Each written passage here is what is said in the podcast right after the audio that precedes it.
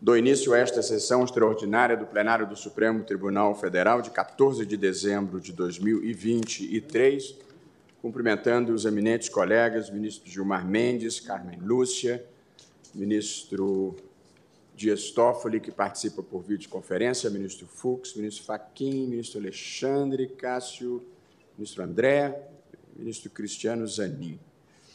E também cumprimento a Procuradora-Geral da República, a doutora Eliseta Maria de Paiva Ramos.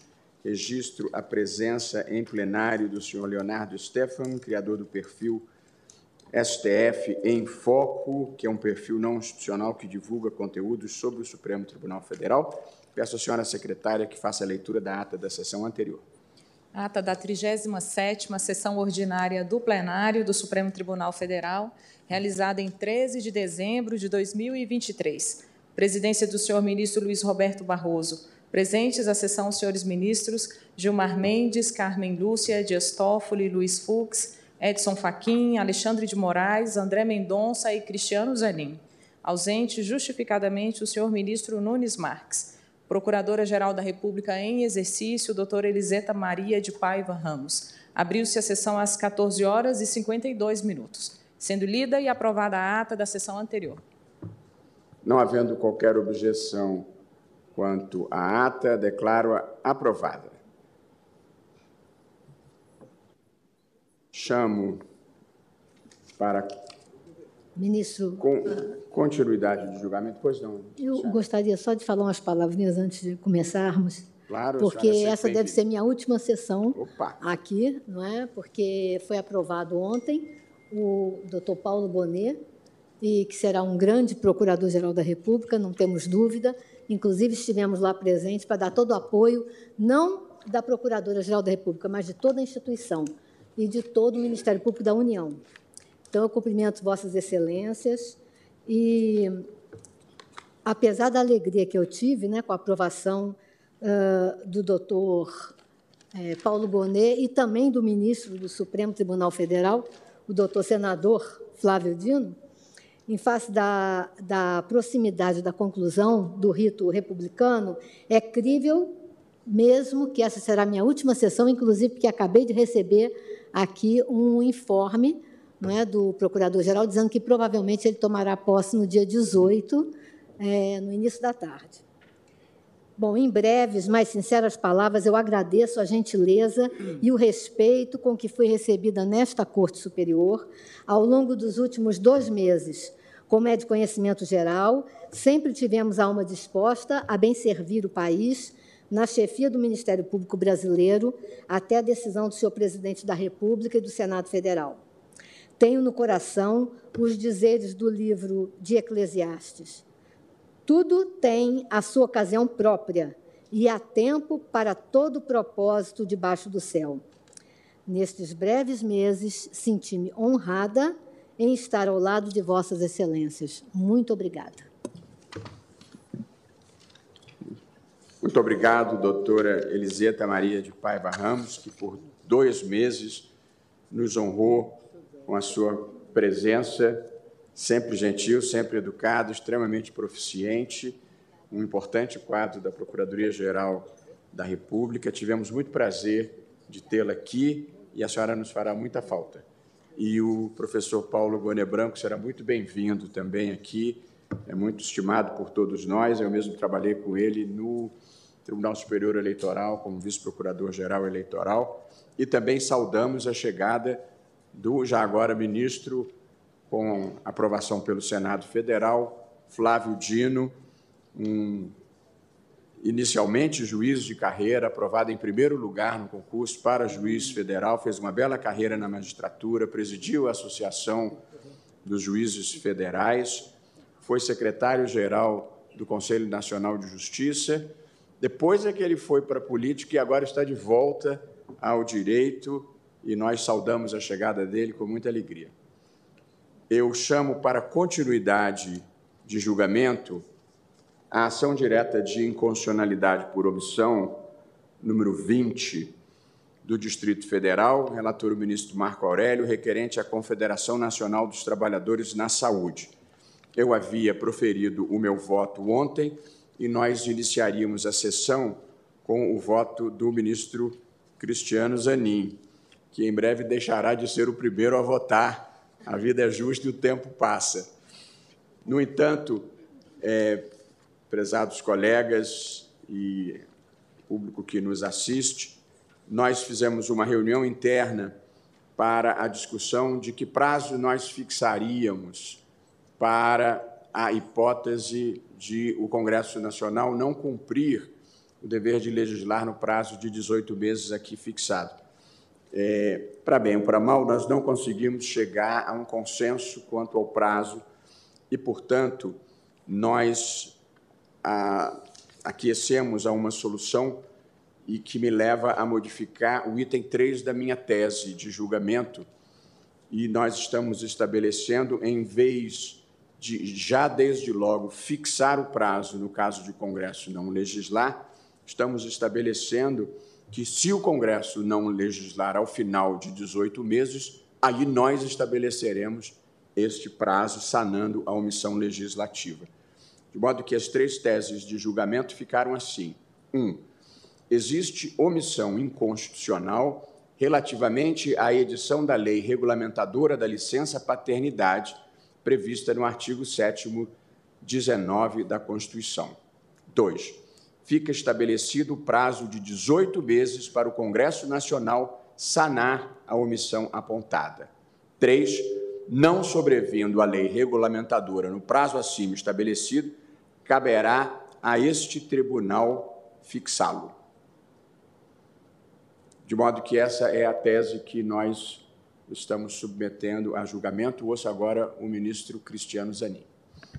Senhor presidente, cumprimento Vossa Excelência, cumprimento a ministra Carmen Lúcia, a todos os eminentes pares, a doutora Eliseta Paiva Ramos e a todos aqui presentes, senhores advogados e advogadas. Estou de pleno acordo com, com a tese que foi proposta por Vossa Excelência. Muito obrigado, ministro Cristiano Zanin. Como vota o ministro André Mendonça? Senhor presidente, minha saudação, saudação aos eminentes pares, também é, dizer à doutora Eliseta... Ah, ministro André, ah, bom, mas a tese... É, tese. é, o ministro André, o ministro Marco Aurélio já havia votado vencido, mas nós temos já, mesmo o ministro que vota vencido, depois vota na tese, de modo que não há problema em Vossa Excelência participar do julgamento. Vossa Excelência continua com a palavra. Agradeço, senhor presidente. Também registrar minha satisfação de poder ter conhecido a doutora Eliseta, que certamente, ainda que em breve tempo, marcou com muita seriedade a sua atuação no âmbito do Supremo Tribunal Federal. Eminentes advogados, advogadas, também estou de acordo com a tese proposta, senhor presidente. Muito obrigado, ministro André Mendonça. Como voto, o ministro Cássio Nunes Marques. Saúdo também nosso presidente, ministro Roberto Barroso, ministra Carmen Lúcia, ilustres pares, senhores advogados, servidores. É, minha especial saudação, doutora Eliseta Paiva Ramos. Dizer que a, a, a, brevidade da passagem de Vossa Excelência foi muito marcante, né? muito eficiente, de uma convivência lhana com todos nós. Foi um grande prazer tê-la em nosso meio. Senhor presidente, em relação à tese, eu também concordo, né, de exortarmos a que o parlamento supra essa omissão, fixando o prazo, e ao final, se não for feito, é, prosseguiremos na análise do caso. Concordo plenamente. Muito bem. Como voto o ministro Alexandre de Moraes. Boa tarde, presidente. Cumprimento Vossa Excelência, ministra Carmen, eminentes colegas.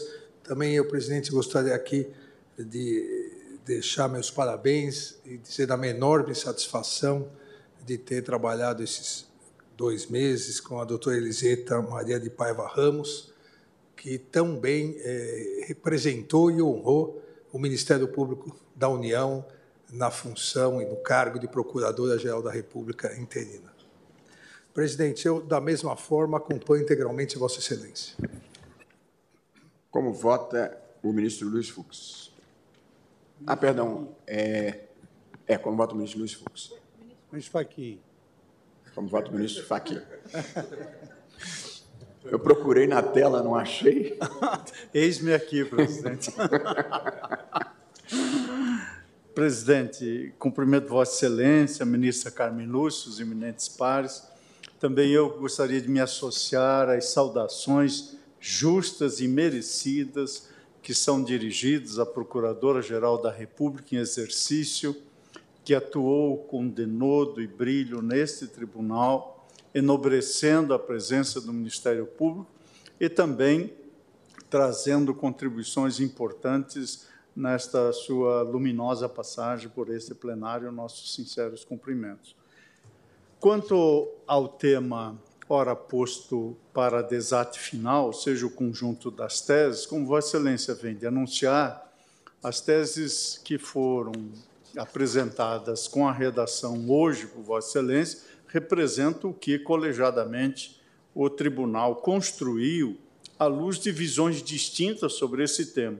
Eu mesmo, inicialmente, eu era votado na divergência por um outro caminho, mas creio que esse tribunal é, vai dando mostras de que é possível percurriam colegiadamente construir soluções que espelhem uma posição em comunhão que o tribunal toma e, ao mesmo tempo, deferente ao legislativo, mas também delimita uma posição. De um lado, já reconhecer que a omissão constitucional se faz presente, em especial atenção à primeira infância, porque aqui está em questão exatamente os cuidados com as crianças eh, e a licença paternidade, portanto, tem esse sentido maior de proteção à família. E, por outro lado, o Supremo já se alça numa mora que se torne contumaz para fixar caso haja essa omissão reiterada ao fim dos oito meses, o devido parâmetro. Portanto, eu também me coloco de acordo, estou acompanhando Vossa Excelência, e caso reste relator do acordo, já adianto que incorporarei as teses, caso assim Vossa Excelência aqueça, que o voto possa adotar a, a redação tal como Vossa Excelência propôs. Assim, porque a relatoria é de Vossa Excelência, perfeitamente. Isso mesmo. Como voto o ministro Luiz Fux. Não, como ele reajustou, deixou de prevalecer o, o, o meu voto. Perdão? Eu, o ministro Dias Toffoli, não, não vejo na tela. Não. Ah, eu voto antes, tem razão. Hoje a gente está meio desacertado. Ela... Como voto eminente, ministro Luiz Fux. Senhor presidente, gostaria de saudar Vossa Excelência, oportunidade que também saúdo a procuradora Eliseta, que se demonstrou uma procuradora dedicada, profunda nos temas abordados e de excepcional convivência. Queria também saudar os colegas da pessoa do nosso decano, ministro Gilmar Mendes, e também da nossa decana, ministra é, Carmen Lúcia. Senhor presidente, eu, eu, entendo que a tese nós paramos onde deveríamos, por falta até de capacidade institucional. Há uma omissão foi reconhecida e isso é o quanto basta. Com relação à fixação do prazo, acho que nós entendo que nós fizemos bem, porque nós não temos expertise para estabelecer isso. Nós temos uma lei paradigmática é, no âmbito privado, mas é, hoje, por exemplo, eu procurei um especialista que me disse que o primeiro mês é muito importante, a, a maternidade presente, etc. Agora, por outro lado, também o ministro Gilmar utilizou um argumento de risco sistêmico que deve ser levado em consideração. Por isso que é melhor o próprio legislador né, fixar na medida em que pode haver aí um, ônus muito excessivo para o, o INSS. De sorte que eu acompanho integralmente essa, essa proposição de nós pararmos por aqui. Reconhecemos a omissão, seja 80 dias, depois o Supremo volta muito bem. É, como vota a ministra Carmen Lúcia. Senhor presidente, cumprimento Vossa Excelência, todos os senhores ministros, na pessoa do relator, ministro Edson Fachin.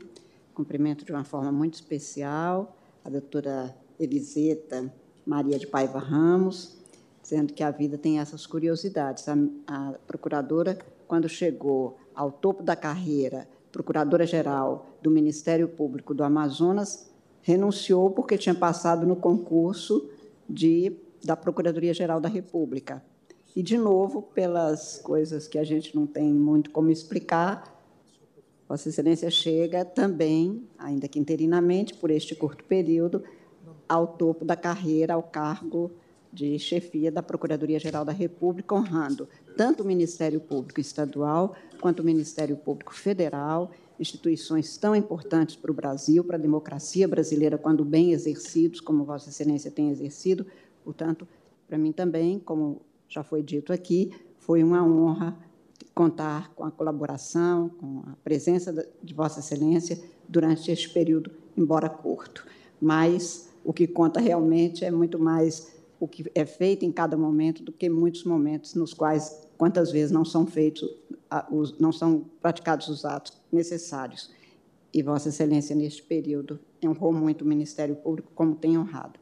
Quanto à tese, senhor presidente, também eu tinha votado de uma forma diferente, mas a construção desta solução que agora se plasma nessa tese apresentada por Vossa Excelência condiz exatamente com o que foi decidido pelo colegiado e eu me ponho de acordo. Muito grato, ministra Carmen Lúcia. Como voto, ministro Gilmar Mendes.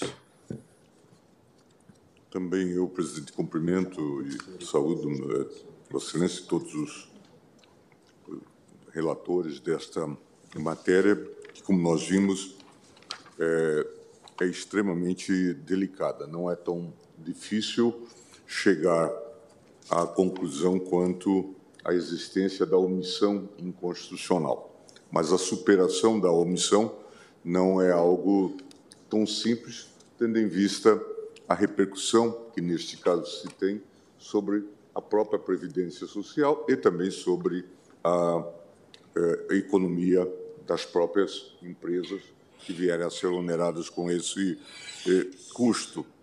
Nós sabemos todos, e lembrávamos ainda ontem, da exigência do texto constitucional, 195, parágrafo 2 parágrafo 5 que diz que nenhum benefício ou serviço da Seguridade poderá ser criado, majorado ou estendido sem a correspondente fonte de, de custeio, e isso está regulado depois em leis complementares.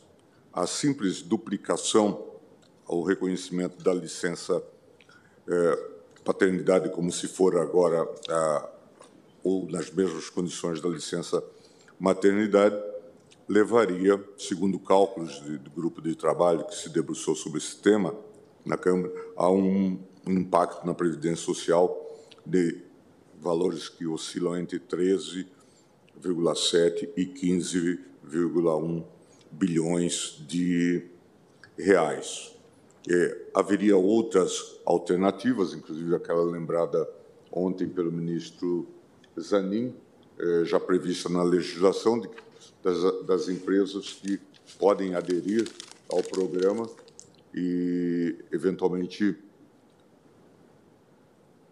se associarem é, a um projeto para um prazo bem menor, um prazo de 20 dias. Mas, ainda assim, haveria que se fazer cálculo a propósito do impacto fiscal. De modo que, a mim me parece que a solução que agora Vossa Excelência conseguiu construir neste modelo Percuriam de fixarmos o prazo de 18 meses para que o Congresso sobre este assunto delibere, fixarmos desde logo a existência da omissão inconstitucional, que já estava no voto eminente eh, relator, mas fixarmos o prazo de 18 meses e, na ausência de eventual solução, então, se peticionar para que o tribunal, então, se delibere sobre a fixação, ainda que provisória, é, de um valor, o que daria ao tribunal também é, ensanchas para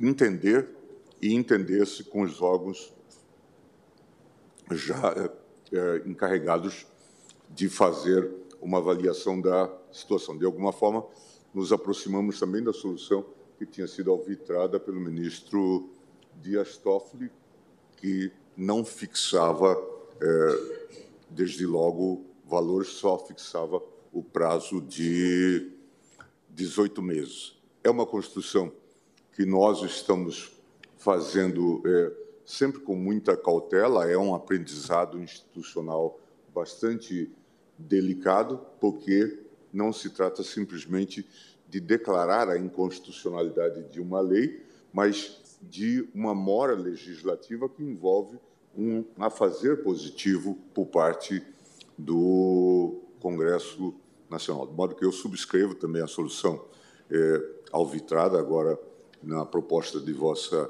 Excelência, já subscrita, inclusive, pelo eminente relator, ministro Faquim, também pela ministra Carmen Lúcia e por todos os demais colegas, e queria, afinal, também deixar aqui é, os meus votos é, de agradecimento à doutora Eliseta Ramos, que esteve aqui durante esses dois intensos meses e que nos deixou é, uma excelente lembrança da Procuradoria-Geral da República. As pessoas não sabem, mas eu sou egresso do Ministério Público. Eu, o ministro Alexandre está me olhando com um certo.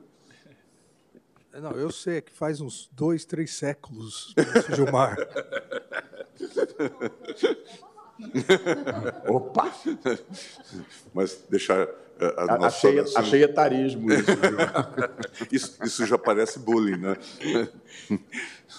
Mas... Muito bem, muito obrigado, ministro Gilmar Mendes. Ministro Dias Toffoli, nós é, fizemos uma eh, modificação no item 3 da tese. Eu acompanhei, senhor é, presidente. Eu que... estava acompanhando por vídeo, depois Ótimo. no carro, tal qual fazia o ministro Celso de Mello, para lembrar de Sua Excelência. E, e eu ouvindo a sessão pelo rádio, até encaminhei uma mensagem para Vossa Excelência dizendo que estava de acordo, mas deu tempo de chegar aqui para dizer que eu estou de acordo com a proposição é, feita em consenso por todos aqui da, da Corte. Então, cumprimentando Vossa Excelência, no caso concreto, acompanho exatamente os termos propostos e também saudando a todos, uma saudação especial, doutora Eliseta Ramos, pela sua passagem que, embora breve, ficará para a história do, do para a Procuradoria-Geral da República e aqui no Supremo Tribunal Federal, na cadeira que cabe ao Ministério Público da União. Meus cumprimentos pelo trabalho realizado por Vossa Excelência e pela equipe de Vossa Excelência. Muito grato, ministro Dias Toffoli. Aliás, aproveito a menção ao nome do nosso querido Celso de Mello para mandar um abraço afetuoso para ele e dizer que nos lembramos dele aqui com muita frequência e que sempre foi uma presença muito marcante e querida para todos nós aqui. E que bom que ele ainda continua entre nós. Proclamo então o resultado. O tribunal. Ah, não foi por unanimidade, porque houve o voto, o voto do ministro Marco Aurélio divergente. Portanto, é, o tribunal, por maioria, julgou procedente o pedido, reconhecendo a existência da omissão inconstitucional e fixando a seguinte tese de julgamento, e aí transcreve.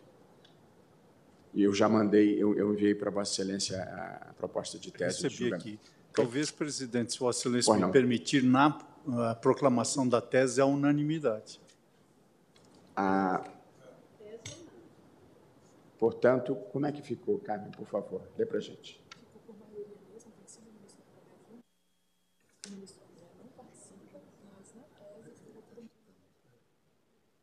Eu perguntei como é que ficou o texto. O que eu ditei. Não tem problema.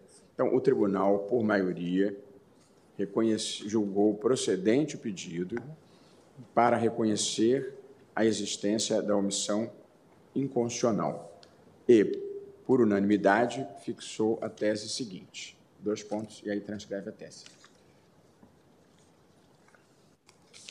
Nós vamos chamar pedido do próprio relator, o item 3 da pauta, não o 2, que é a ação.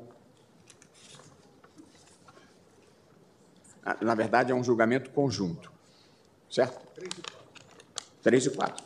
Os itens 3 e 4 da pauta, a ação direta de inconstitucionalidade 6921, procedente do Distrito Federal, requerente o Partido Democrático trabalhista, com diversos amicuri, e a ação direta de inconstitucionalidade 6931, também do Distrito Federal, requerente à Associação Brasileira de Televisão por assinatura. Haverá sustentações orais, de modo que peço ao eminente relator que faça o relatório. Agradeço, presidente, que, como Vossa Excelência já adiantou, são duas ações diretas em constitucionalidade, onde se questiona o artigo 32, parágrafo 15 da Lei 2.485 de 2011, que foi alterado pelo artigo 11 da Lei 14.173 de 2021, resultado da conversão da medida provisória 1018 de 2020, que, eh, em resumo, determina o carregamento de canais de programação de distribuição obrigatória às distribuidoras de TV por assinatura. Essa foi a novidade introduzida pela medida eh, provisória. Eu leio aqui o teor da norma. A prestadora do serviço de acesso condicionado em sua área de prestação independentemente de tecnologia de distribuição empregada, deverá tornar disponíveis, sem qualquer ônus ou custos adicionais para seus assinantes, em todos os pacotes ofertados, canais de programação de distribuição obrigatória, para as seguintes destinações. E aí vem o parágrafo 15. Equiparam-se as geradoras de que tratam os parágrafos 12 e 13 desse artigo as retransmissoras habilitadas a operar em regiões de fronteira de desenvolvimento do país que realizarem inserções locais de programação e publicidade, inclusive as que operarem na Amazônia Legal, bem como as pertencentes a um conjunto de estações, sejam geradoras locais ou retransmissoras, com presença em todas as regiões geopolíticas do país e alcance de, no mínimo, um terço da população brasileira, com o provimento da maior parte da programação por uma das estações. O PDT, que é um dos autores alega a inconstitucionalidade formal por violação ao devido processo legal, uma vez que diz que, durante o processo de conversão da medida provisória em lei, houve inserção de conteúdo não relacionado com a matéria. Alega ainda que a matéria é relacionada ao artigo 21, inciso 11, e não poderia, em virtude disso, ser regulamentada por medida provisória devido às vedações do artigo 2 da emenda constitucional de 1995 e do artigo 246. O Senado se manifesta pela improcedência, a Câmara, igualmente, é pela improcedência, da mesma forma, a Presidência da República. O advogado-geral da União se manifestou igualmente pela improcedência do é pedido, e junto no relatório que distribuiu a Vossas Excelências, a emenda da manifestação da Advocacia Geral é, da União. A Procuradoria-Geral da República, por sua vez, se manifestou pela procedência do pedido e reconhecimento da inconstitucionalidade formal do ato impugnado, salientando é, na emenda ação direta de inconstitucionalidade, medida provisória, projeto de lei de conversão, emenda parlamentar, pertinência temática, serviços de telecomunicações, regulamentação e impossibilidade. Desde que respeitado o conteúdo temático do texto originário da medida provisória, é constitucional a norma incluída por emenda parlamentar em projeto de conversão da medida provisória em lei. É vedado o uso de medida provisória para regulamentar os serviços de telecomunicações as restrições constitucionais ao manejo da medida provisória, estende-se ao respectivo projeto de lei de conversão e conclui pelo, pelo, pela procedência do pedido para declarar a inconstitucionalidade formal do artigo impugnado. Manifestou-se também a Associação Brasileira de Televisão por Assinatura, pleiteando o seu ingresso. É, na verdade, a Associação Brasileira de Televisões por Assinatura é a, a autora da DI 6931, alega sua legitimidade e, da mesma forma, sustenta a inconstitucionalidade formal. Houve todo o procedimento idêntico em relação a ela, da mesma forma se manifestaram todos os envolvidos. Em virtude da importância é, do tema, é, que abre a todos os canais de televisão a obrigatoriedade é, de inclusão, foram admitidos na qualidade de amicicure as seguintes entidades: Sindicato Nacional das Empresas Operadoras de Televisão por Assinatura, Associação Brasileira de Rádio e Televisão, a Rádio e Televisão OM, a Rede CNT, Televisão Sociedade Modelo, Associação Brasileira de Emissoras de Rádio e Televisão, a BERT, a Confederação Nacional dos Bispos do Brasil, CNBB, o Sistema de Comunicação Pantanal, a Rede Brasil de Televisão, a Federação Nacional de Call Center, Instalação e Manutenção de Infraestrutura de Redes de Telecomunicações e de Informática, o Sindicato Nacional das Empresas de Telefonia e de Serviço Móvel, Celular e Pessoal. É o relatório, presidente. Muito obrigado, ministro Alexandre de Moraes. Falará pela requerente Associação Brasileira de Televisão por Assinatura, ABTA, e pelo Amicus Curias, Sindicato Nacional das Empresas Operadoras de Televisão por Assinatura e de Serviço de Acesso Condicionado, o doutor Orlando Magalhães Maia Neto. Seja bem-vindo à tribuna, doutor. Obrigado, senhor presidente. Saúde, Vossa Excelência. Saúde, eminente relator, ministro Alexandre de Moraes, a eminente ministra Carmen Lúcia, demais integrantes desta colenda Suprema Corte, doutora Eliseta, quem também saúdo especialmente pela passagem marcante que teve por aqui no exercício dessa função tão elevada, demais todos que fazem parte deste julgamento, todos que acompanham esta sessão.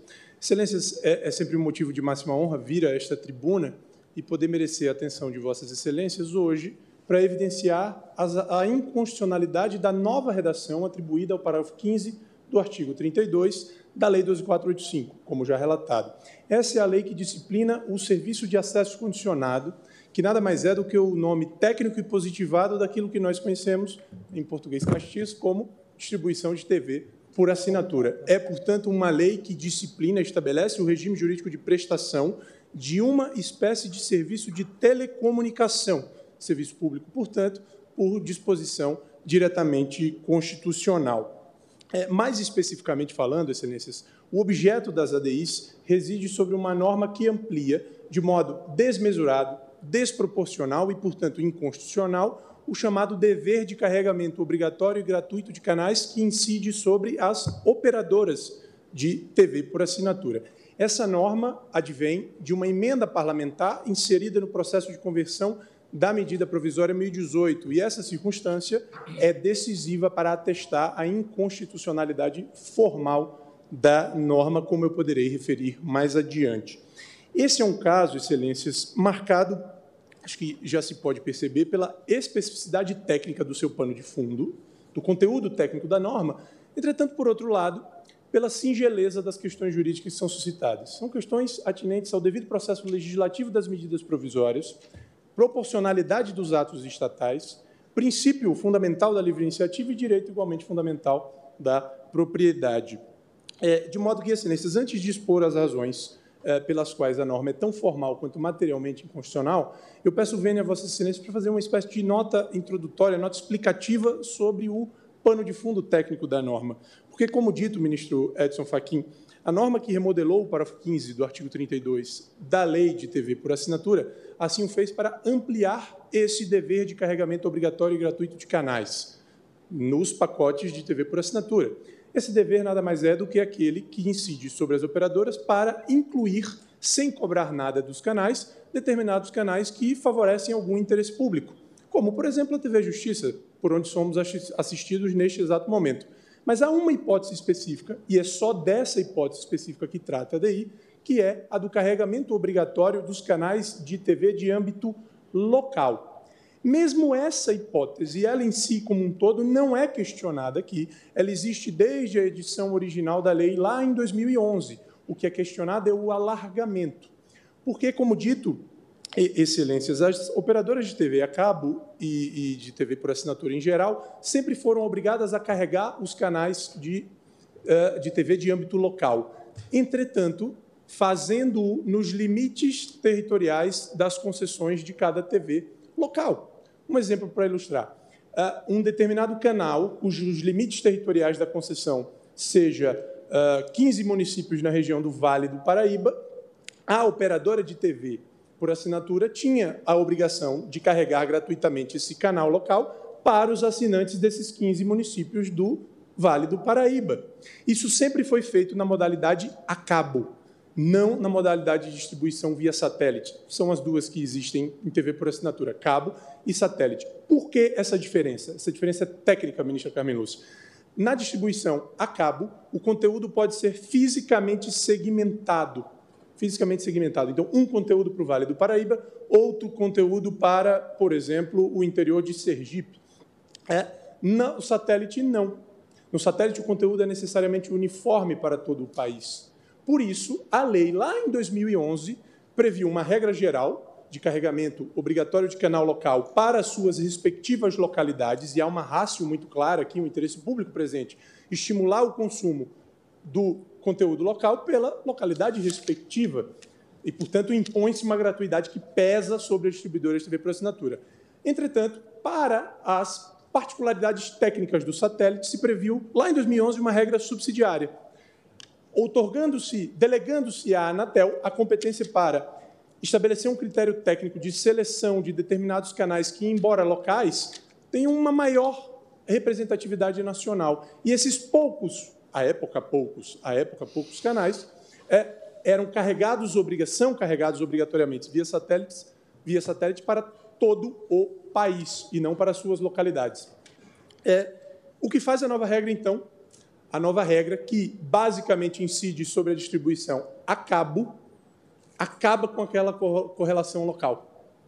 Permite que a Anatel, aplicando o mesmo critério contingencial, circunstancial formulado para as peculiaridades técnicas do satélite, selecione canais locais que adquiram uma certa capilaridade nacional apenas pela repetição do seu sinal, é, com autorização de antenas, estações retransmissoras, que nada mais são do que antenas, e esses canais locais agora passam a ser carregados não só para suas localidades, mas basicamente para todo o país. Então, o que a norma faz, ao fim e ao cabo, em resumo, excelências, é instituir um mecanismo de financiamento forçado pelas distribuidoras de TV por assinatura da expansão nacional de certos canais de âmbito local, perdendo-se aquela rácio que existia na redação, na formulação original da lei. Por isso que, do ponto de vista material, a norma é multiplamente violadora da Constituição. É desproporcional, porque não há razão legítima para impor uma gratuidade para ocupar a infraestrutura de distribuição sem nenhuma contraprestação,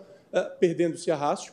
É, além disso, viola a livre iniciativa e a propriedade. Agora, excelências, do ponto de vista, perdão, do ponto de vista formal, a norma consegue ser ainda mais evidentemente inconstitucional, como reconhecido pela Procuradoria-Geral da República, doutora Eliseta. Ah, isso por violar os artigos 246 e artigo da Constituição e artigo 2 da Emenda Constitucional número 8. Esses dispositivos, pela conjuntura normativa que traçam, vedam a adoção de medida provisória para dispor sobre regime jurídico de telecomunicações e aqui, excelências, não pode a essa altura restar qualquer dúvida de que a única coisa que faz esse dispositivo é dispor sobre o regime jurídico de prestação de um serviço de telecomunicação, uma espécie de serviço de telecomunicação que é o serviço de acesso condicionado, que é regido tanto pela Lei Geral de Telecomunicações como pela lei própria, a lei específica. De modo que, excelências, quando a Constituição veda que uma determinada matéria seja versada em medida provisória, e não há dúvidas de que regime jurídico de telecomunicação é matéria vedada para medida provisória, me parece bastante claro que essa vedação incide sobre tudo aquilo que é próprio da medida provisória. O seu objeto original e o processo legislativo peculiaríssimo, próprio, insimilar a qualquer outro que a medida provisória deflagra. Medida provisória não é apenas um diploma normativo com vigor imediato. É isso no ponto de partida, mas é também um diploma que deflagra um processo legislativo próprio, único.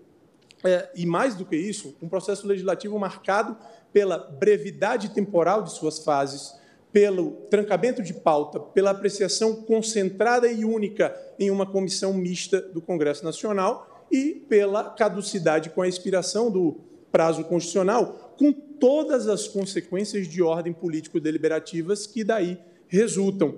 De modo que há, é, excelências, do ponto de vista a, a, conceitual, a figura, a figura constitucional das medidas provisórias e o seu regime jurídico engloba o objeto original e o processo legislativo próprio, que é só dela. Há uma ideia de contínuo, de indissociabilidade entre as coisas, que foi, ministra Carmen Lúcia, muito bem capturado por Vossa Excelência no julgamento da ADI 5127, quando Vossa Excelência disse que apenas se converte em lei o que já existe. E aí eu peço vênia para acrescentar. Apenas se converte em lei o que pode validamente existir. E não pode validamente existir, enquanto medida provisória, um dispositivo que trate do regime de prestação de telecomunicações. Portanto, não pode figurar como emenda parlamentar no, no processo de conversão um dispositivo com esse teor. Essa ideia de identidade de contínuo, a bem da verdade, ela há muito habita o imaginário jurisprudencial do Supremo Tribunal Federal. É, por exemplo, na, no julgamento da DI 3090, medida cautelar, o eminente ministro César Peluso anotou que, se o legislador constitucional quis impedir que determinadas matérias fossem reguladas e disciplinadas por um mecanismo híbrido principiado por medida provisória, híbrido e principiado apenas por medida provisória, não poderia ele ignorar a sua possibilidade de conversão em lei. O ministro Gilmar Mendes, na mesma ocasião, registrou que na doutrina italiana e brasileira se fala em inovação normativa, o que supõe a mantença dos fundamentos entre a medida provisória e aquilo que se delibera no processo legislativo. Seria, ministro Cristiano Zanin, realmente inaceitável que o processo legislativo, especificamente talhado pela Constituição para medidas provisórias, pudesse albergar aquilo que a Constituição vedou para medidas provisórias. Seria uma espécie de nonsense institucional e, e, e que em muito se assemelharia, eu peço vendo aqui para uma certa coloquialidade, mas em muito se assemelharia a uma placa aposta num bar e que corre os celulares brasileiros feito um meme dizendo que é proibido dançar agarrado, mas se quiser pode. Ou seja, é uma norma que seria uma norma convidativa à fraude constitucional, à preterição constitucional. E, por fim, é, ministro Nunes Marques, a última nota que faço é de que as limitações materiais às medidas provisórias são normas diretamente constitucionais, portanto, conformam o exercício do poder político, não estão à disposição do poder político. De modo que as limitações materiais das medidas provisórias não traduzem prerrogativas institucionais disponíveis pelo Congresso Nacional. Assim como, também em matéria de processo legislativo, a iniciativa privativa do presidente da República não é disponível por ele, que não pode convalidar o vício nem sequer por sanção. Caso excelências se esvaziem as limitações materiais que a Constituição impõe às medidas provisórias, estaria doravante permitida, por exemplo, a criação de tipos penais por emendas parlamentares no processo de conversão de uma medida provisória em lei. E a ABTA, por estar absolutamente convicta de que não é esse o arranjo formulado pela Constituição, pede a declaração de inconstitucionalidade do dispositivo impugnado. Muitíssimo obrigado, excelências. Muito obrigado, doutor Orlando Magalhães Maia Neto. Falará pela Advocacia Geral da União a doutora Isadora Maria Belém Rocha Cartaxo de Arruda. Excelentíssimo senhor ministro Luiz Roberto Barroso, presidente, excelentíssimo senhor ministro Alexandre de Moraes, relator destas ações diretas, excelentíssima senhora ministra Carmen Lúcia, excelentíssimos senhores ministros, excelentíssima senhora Procuradora-Geral da República, a quem, em nome da Advocacia Geral da União, congratulo é, pela missão cumprida, pelo trabalho exercido com muito brilho, colegas advogadas e advogados, colegas servidoras e servidores, boa tarde. Ah, já foi muito bem destacado no relatório de Sua Excelência o ministro relator e também do colega que me antecedeu na tribuna, que hoje está em debate o parágrafo 15 do artigo 32 da Lei de Serviço de Acesso Condicionado. Nós temos três supostos vícios materiais: ausência de pertinência temática, uh, um suposto ofensa ao artigo 2 da Emenda Constitucional número 8 de 1995, também um alegado vício ao artigo 246 da Constituição e alguns vícios materiais. Desde já, a Advocacia Geral da União ah, afirma sua conclusão pela constitucionalidade formal e material da norma. Ah, o colega bem fez uma introdução sobre o que significa na prática alteração legislativa. De fato, o artigo 32 da Lei de Acesso Condicionado cuida das hipóteses de carregamento obrigatório de canais e a alteração legislativa em debate traz, antes de tudo, uma necessidade de atualização da legislação, considerando a transição tecnológica, substituição do cana dos canais analógicos, da transmissão analógica, pela tecnologia digital. Ah, na prática, como já dito, inclusive, consistiu-se a alteração em tornar obrigatório o que já havia para as TVs por satélite, também para as demais tecnologias em meios confinados, cabo, fibra ótica, ou seja, tornar obrigatório o carregamento de canal das chamadas emissoras de rede nacional. Para tanto, excelências, o legislador se utilizou de um critério que já era utilizado pela Anatel para a caracterização da chamada rede nacional, ou seja, a verificação da presença em todas as regiões geopolíticas macropolíticas do país e também o alcance a pelo menos um terço da população brasileira.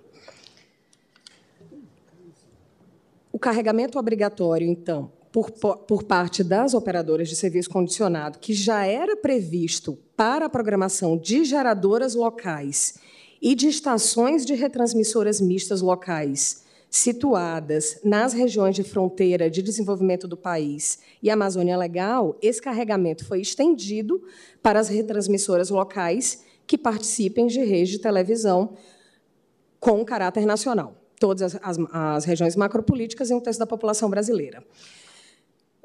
Feita essa devida contextualização, eu me debruço agora sobre os aspectos jurídicos inicialmente formais. Não há excelências vício quanto a pertinência temática na emenda parlamentar apresentada. Tanto a medida provisória, em sua redação original, quanto a redação final que foi aprovada tinham como objetivo, claro, expandir os meios de acesso à informação para a população, objetivando a integração nacional. Apenas o meio utilizado diferiu, ou seja, havia uma clara convergência para a temática do incentivo à política de radiodifusão pública, a comunicação audiovisual e o acesso à informação pela população residente nas áreas mais remotas. Na redação original da MP, o caminho foi a desoneração, a fim de se promover o fomento à radiodifusão, por meio da redução de custos e de taxas relativas à indústria do audiovisual. Já a redação final do dispositivo atende de uma forma diferente a esse mesmo dispositivo, a essa mesma temática, o que se deu por meio da expansão do serviço de radiodifusão com tecnologia digital. Portanto, excelências, o objetivo da norma, seja na redação original da MP, seja na versão final, é a garantia de acesso a conteúdo por pluralidade de formas, inclusive mantidos os conteúdos regionais locais. Não há, portanto, qualquer ofensa ao artigo 59. Também não há excelências ofensa ao artigo 2 da emenda constitucional número 8 de 95, como já foi dito, ele veda o uso de medida provisória para regulamentar o artigo 21, inciso 11 da Constituição, Dispositivo esse que trata da competência da União para explorar, direto ou indiretamente, serviços de telecomunicações.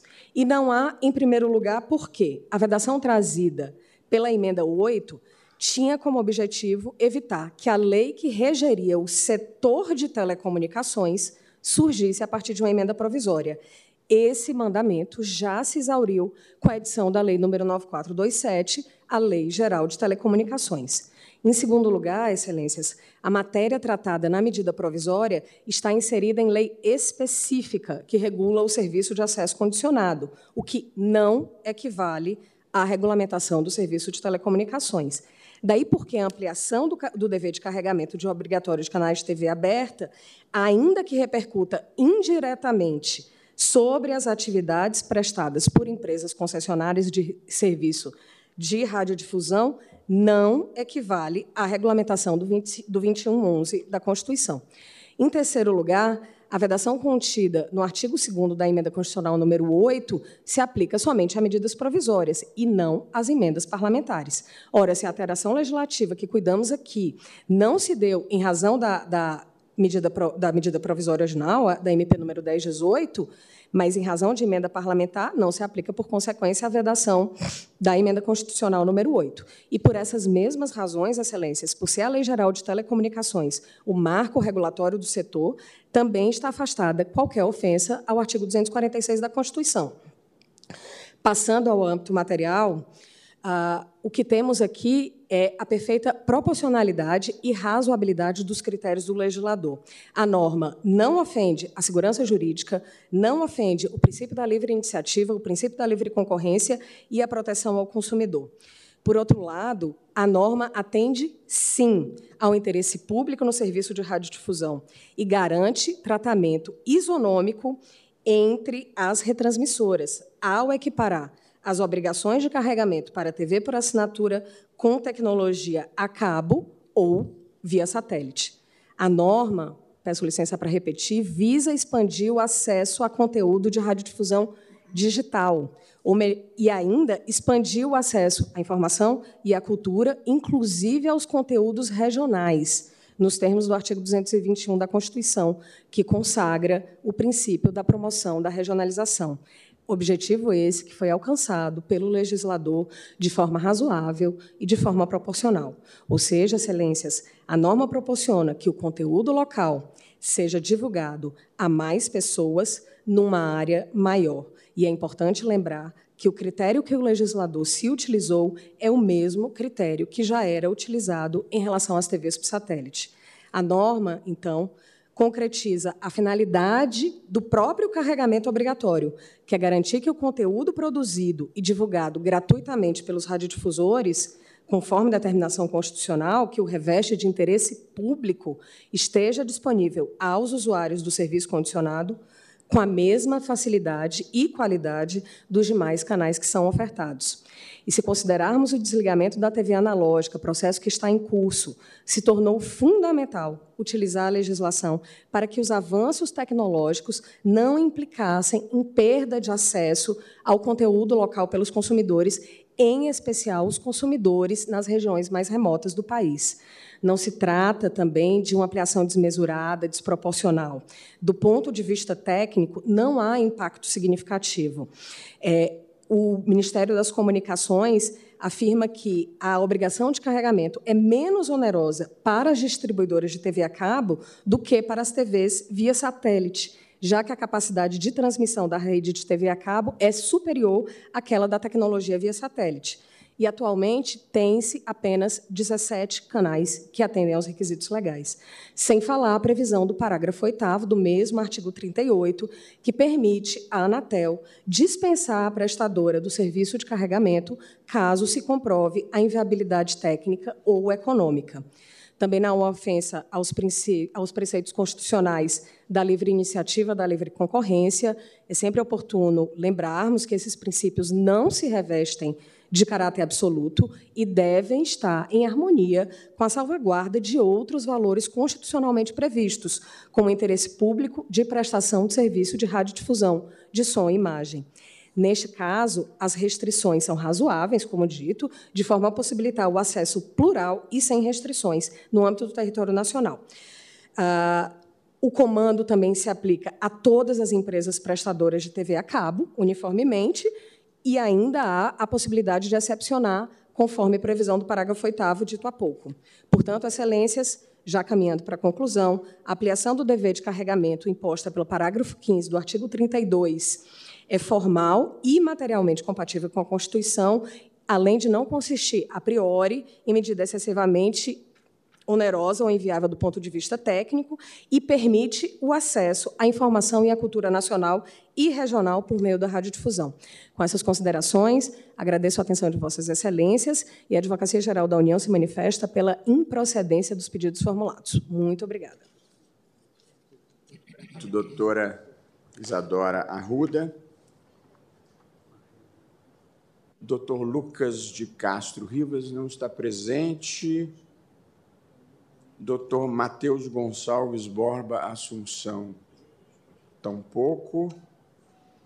Portanto, temos três amiticuri presentes, que dividirão, dividirão o tempo, dez minutos para cada um. E, ao final, falará a doutora Eliseta Maria de Paiva Ramos, nas duas ações. Portanto, chamo à tribuna pelo Amicus Curi, Federação Nacional de Instalação e Manutenção de Infraestrutura de Redes de Telecomunicação e de Informática, a doutora Marilda de Paula Silveira. Seja muito bem-vinda, doutora Marilda.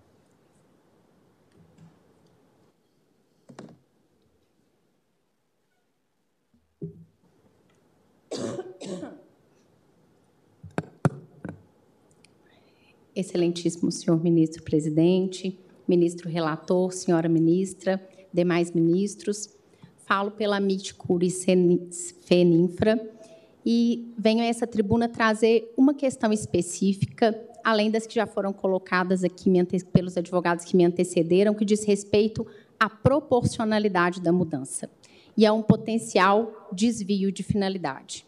Com todo respeito à Advocacia Geral da União, o que que me parece e nos parece aqui na posição do Amit Cury necessário esclarecer. A modificação da regra é verdade, importou um sistema que já era definido para as TVs via satélite, que era um critério de abrangência nacional. Esse ponto é importante porque o critério de definição de carregamento obrigatório não era pelo mérito do conteúdo local, não era para dar abrangência nacional para questões locais e conteúdo produzido em locais rurais ou em locais fronteiriços que não tivessem acesso a esse conteúdo. O critério definido pela Anatel, ele era um critério que buscava identificar pela repetição, pelo número de repetidores, o que tinha abrangência nacional. E por que que se fez isso para as TVs via satélite? Porque tecnicamente não é viável para a TV via satélite regionalizar o conteúdo. Se eu sou uma TV via satélite, eu só consigo distribuir conteúdo nacionalmente. Se eu sou TV por assinatura, eu consigo regionalizar. Então, o que a Anatel disse? Se você é TV por assinatura, você vai transmitir o conteúdo regional regionalmente. Se você é TV por assinatura, dará abrangência nacional apenas para aqueles casos em que a TV a cabo pagar. Se você é nacional, aliás, se você é TV a cabo, é, TV via satélite e tem abrangência nacional, você vai repetir o conteúdo pelo critério de estar presente nas regiões e tem um terço de repetidores. O que a lei fez? Com todo respeito, uma conta de chegada. O critério da TV por via satélite deu visibilidade ao fato de que as beneficiárias desse carregamento obrigatório eram TVs de conteúdo religioso. Como elas eram TVs de conteúdo religioso e nacionalmente elas eram distribuídas pela TV via satélite obrigatoriamente, o que a lei fez? Sem dizer que estava fazendo isso, ela inseriu o mesmo critério de distribuição nacional para distribuição regional, dizendo que estava dando visibilidade para conteúdo regional, como se eu estivesse levando do Rio Grande do Norte para o Brasil inteiro conteúdo regionalizado. Mas não é disso que se trata. Está se dando na visibilidade nacional para um conteúdo de emissoras que têm repetidores em um critério nacional. Isso pode ser qualquer conteúdo. E não calhou. Foi identificado que o conteúdo era um conteúdo religioso. São 16 os canais que se adaptam a esse critério nacional. Dos 16, seis têm abrangência nacional, já atenderiam ao critério, porque são a Globo, SBT, Rede TV. Os outros 10 têm conteúdo religioso. Os que não tinham passaram a ter, porque foram contratados para isso. O que se trata, na verdade, é de se perguntar: este conteúdo, viabilizado por essa regra, por meio de um critério que buscava, a princípio, dar visibilidade para o conteúdo nacional, atinja essa finalidade? Com todo respeito a excelências, a resposta é não. Não se atende ao princípio da proporcionalidade, ao subprincípio da adequação. A finalidade é diversa. Não se questione aqui a feninfra como amigos curi, não tem nenhuma pretensão de diminuir a importância da repetição do conteúdo religioso, sobretudo no, no momento da pandemia, em que essa discussão aconteceu, porque as pessoas exerciam a sua fé das suas próprias casas. Mas não é disso que se trata, porque o conteúdo religioso repetido ele não é plural, ele é identificado por um critério de repetidores. E esse é um tema que tem uma relevância muito importante, a maior relevância da divulgação de conteúdo pelos meios de comunicação de amplo acesso, porque diz respeito à autenticidade do processo eleitoral e à formação de consciência. Não é sem razão que esta lei foi aprovada em 2021 e ela entrou em execução em 2022 e foi comemorada como uma lei que viabilizava o acesso nacional a canais religiosos, que tinham uma matriz ideológica vinculada a um espectro do processo eleitoral. Então, nesse caso específico, embora o processo eleitoral tenha passado, é preciso se considerar a relevância de dizer sim para uma norma que, a pretexto de criar critérios técnicos para distribuir conteúdo local para todo o Brasil e nacionalizar conteúdos regionais, uniformizando conteúdos, e vejam, dando integração nacional ou acesso à informação, se viabilize de forma transversa a possibilidade de financiar por meios privados e aqui toma maior peso o conteúdo da, da, do argumento de mérito da livre iniciativa, mas a verdade é que se está financiando por meios privados a divulgação de conteúdo religioso específico, identificado de canais que já existiam naquele momento. É necessário dar visibilidade para o conteúdo religioso? Muito.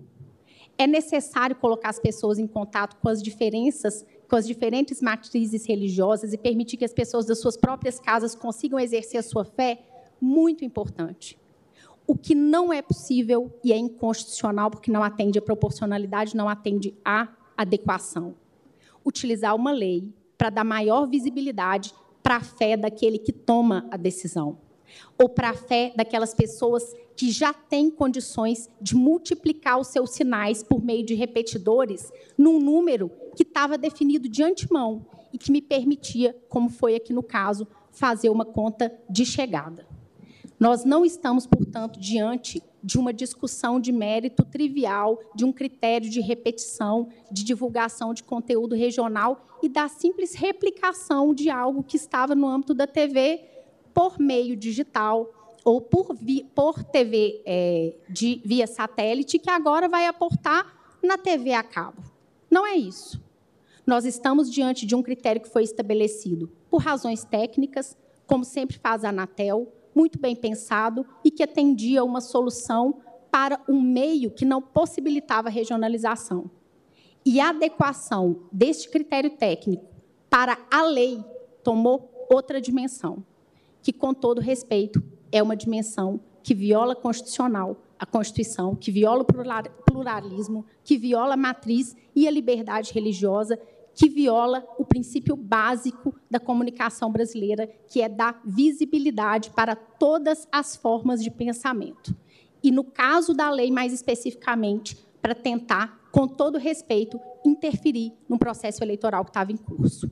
É por essas as razões que a FENINFRA se manifesta e reafirma sua posição pela inconstitucionalidade. Muito obrigada, excelências. Muito obrigado, doutora Marilda. Chamo à tribuna o doutor Eduardo Pellegrini de Arruda Alvim.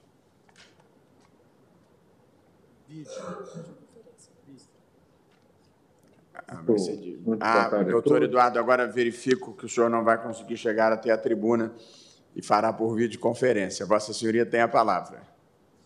Muito bem, muito obrigado, presidente. Muito boa tarde, presidente Oso, eminente ministro relator, Alexandre Moraes, na pessoa de quem saúdo os demais ministros do Supremo Tribunal Federal.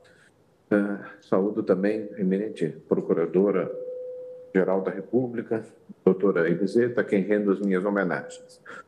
Cumpre-me falar aqui, muito rapidamente, sobre as duas ações diretas de constitucionalidade ora em curso, 6921 e 6931, e o faço pelo Sinditele Brasil, admitido na qualidade de uh, amigos curi. Muito bem.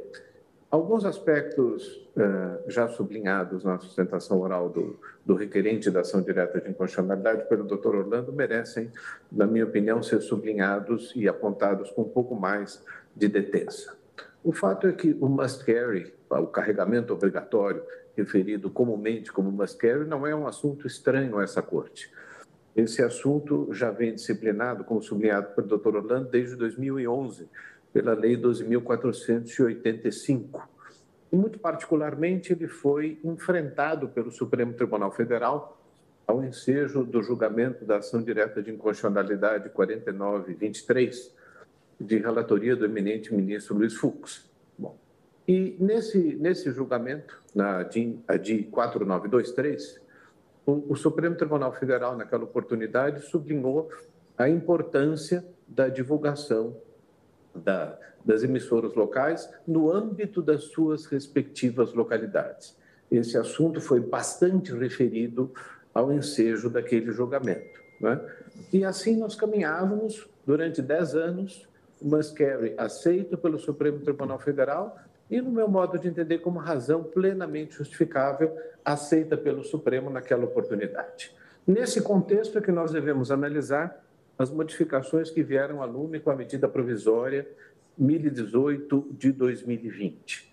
Como foi sublinhado nas sustentações orais que me antecederam, ah, essa medida provisória ampliou significativamente a obrigação do carregamento obrigatório. É? E eu não vejo como fugir da ideia de que essa ampliação toca insofismavelmente no assunto telecomunicações. Não é? E não na minha concepção, não é preciso sequer confrontar com o artigo 246 do texto constitucional, embora esse seja bastante claro. O, meu, o artigo 2 da emenda constitucional 8 não deixa qualquer espécie de dúvida quanto à impossibilidade da medida provisória, enquanto veículo introdutório de legislação, tratar do assunto de telecomunicações. Né?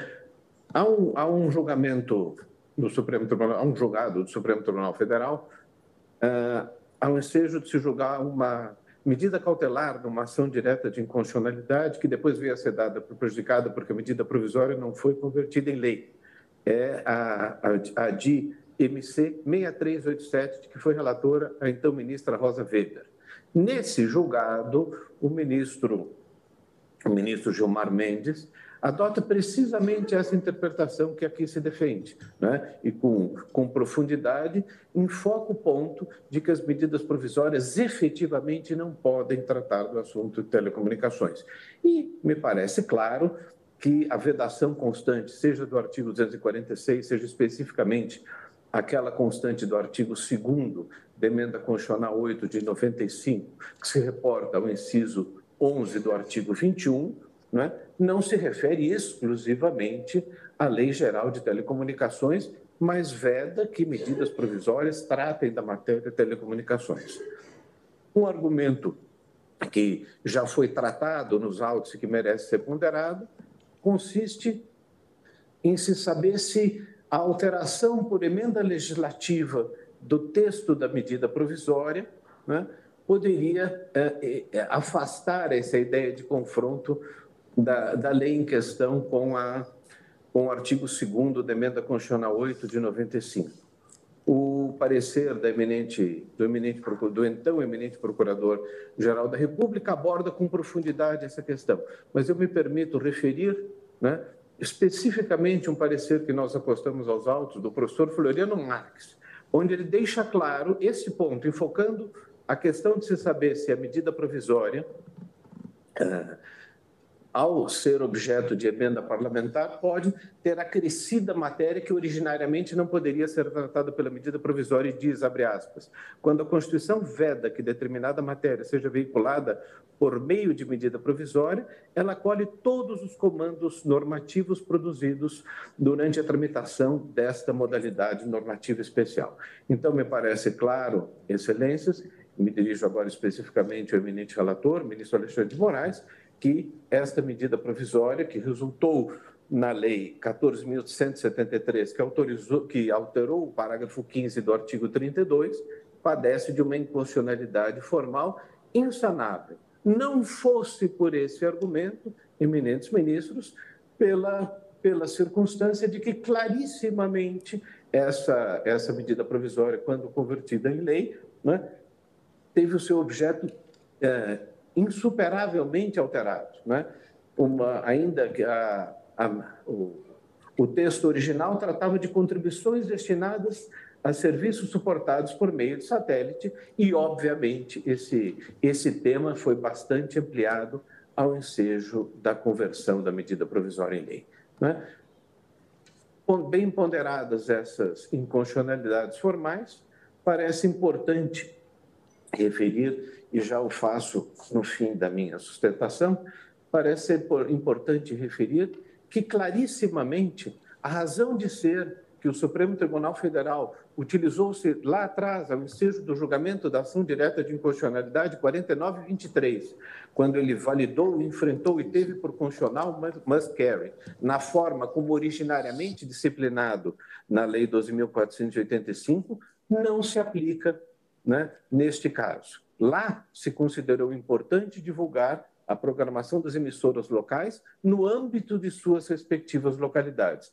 Evidentemente, me parece, essa razão de ser, então, adotada no julgamento do Supremo Tribunal Federal na ação direta 4923, não se aplica a este caso. Não, não me parece que faça sentido nesse contexto, e nisso reside talvez a, a grande inconstitucionalidade material da lei, né? Por ferir o princípio da proporcionalidade, não me parece faça sentido a divulgação em âmbito nacional da programação de emissoras locais. Né? Sendo assim, feitas essas considerações, o Sintele Brasil espera, então, pela procedência de ambas as ações diretas de inconstitucionalidade. Muito obrigado.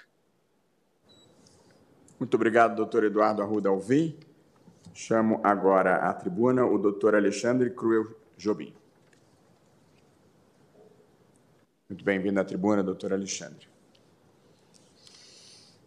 Muito obrigado, senhor presidente. Saúdo Vossa Excelência, aproveitando para cumprimentar pelos 10 anos de Suprema Corte, ministra Carmen Lúcia, excelentíssimos senhores ministros do Supremo Tribunal Federal, douta representante aqui, procuradora-geral da República Exercício, faço coro às palavras e às homenagens antes dadas da tribuna e pelos pares do colegiado. Excelência, falar por último sempre tem um desafio, que é de não cansar Vossa Excelência e tentar trazer talvez um colorido diferente, até um pouco pela perplexidade que tenho com as sustentações que me antecederam do manifesto de Screaming, aqui é um conteúdo religioso que não foi objeto da norma.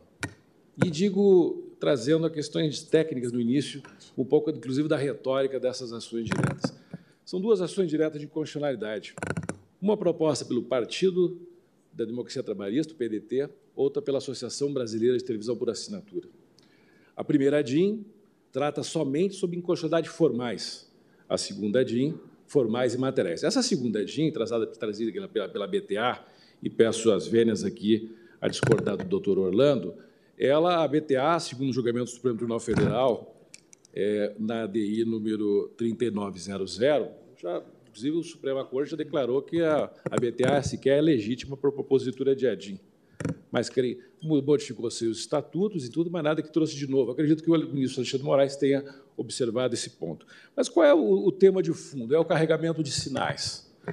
A alteração legislativa, Excelência, ela veio tão somente para corrigir uma assimetria. Essa alteração legislativa que está em voga, porque houve uma medida provisória, com total pertinência temática, inclusive o Ministério, o Ministério Público Federal trouxe um parecer nesse sentido pela constitucionalidade formal nesse particular, não trouxe nenhuma inovação, nenhum jabuti, como comumente dito, ou chamado contrabandos legislativos, ou coisa do gênero, num tema debatido, redebatido e trazido ao Congresso Nacional por uma razão: assimetria regulatória entre tratamentos diversos diferentes nas emissoras de televisão com abrangência nacional. O doutor Eduardo Rodolvinha, que, que me antecedeu, citou uma ação direta de 2011, onde se discutia um decreto do senhor presidente da República, que era a digitalização dos meios na época, onde ia trazer um, um ponto de corte. Os analógicos digitais, depois iam sumir os analógicos e ficaram digitais. Eu, inclusive, tive a oportunidade, em 2011, de fazer parte dessa tribuna na defesa da constitucionalidade, então lembro muito bem da discussão, a época o Supremo aprovou justamente, melhor, não julgou inconstitucional esse decreto, porque há necessidade da atualização tecnológica necessária com isso. E ali, desde sempre, há uma assimetria regulatória, excelência. Televisão a cabo e por satélite. Em 1994, quando veio a lei do cabo, se colocou que no, no cabo você poderia ter uma, uma, digamos, uma assimetria regulatória e não a, a não obrigatoriedade de carregar todo mundo é uma lei que substituiu o antigo serviço de DIS-TV, e criou-se aquele um, um excelente esqueleto que diz o seguinte: os canais obrigatórios, que seriam as, as emissoras geradoras locais, as obrigatórias como TV Justiça, TV Câmara, do Legislativo Estadual, do Legislativo Local onde houver, e aquelas redes nacionais, como dito. As outras redes de abrangência nacional não tinham acesso a isso. Não tinham acesso a isso. Depois veio a questão da tecnologia digital. Continuaram não tendo acesso a isso, mas na televisão por satélite tinham acesso. Excelência, na matéria de fundo aqui, obviamente que se discute a questão de, digamos, das intenções da norma, etc., mas a intenção da norma ficou muito claro que era incentivar a radiodifusão pública e comunicação audiovisual e abrangência nacional em regiões de fronteira onde não existia. Então, o, o modus, na, na, o locus da norma era o quê? Trazer um fim da assimetria regulatória e retirar esse tratamento antisonômico. Mas, no fundo, Excelência, tem um fundo comercial aqui de fundo, que essa matéria nunca é citada. Não é, digamos, a lei não foi trazida para se discutir. É, um, eu, eu, fico, eu, fico, perplexo, porque trazer a uma, uma inconstitucionalidade dessa natureza, que por razões eleitorais dar voz e criar um discrime às televisões religiosas, eu fico perplexo. Fico perplexo porque não foi isso que aconteceu.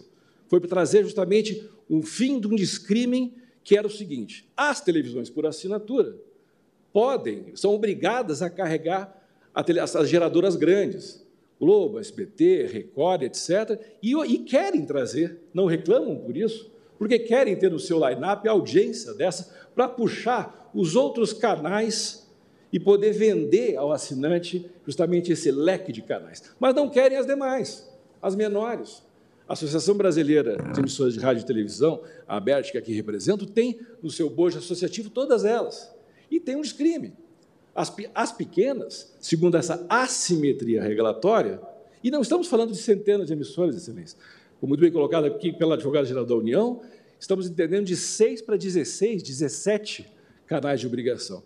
As outras, elas são obrigadas a pagar mensalmente para, companhias de telecomunicações como Claro, Vivo e tantas outras, para poder ser carregado o seu line-up.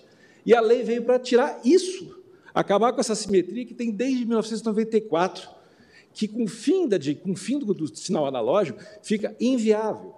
Então veio o quê? Veio uma medida provisória tratando sobre matéria de fundo, veio emenda, uma, uma emenda parlamentar, se discutiu, e aqui, obviamente, o partido do PDT, autor de uma das ADINs, omitiu essa situação legislativa onde o próprio participou, não teve nenhum debate do, do partido contrário a essa, essa tese do parlamento, e está no nosso entender, superada a questão essa de um contrabando legislativo ou pertinência temática, é totalmente afim à matéria.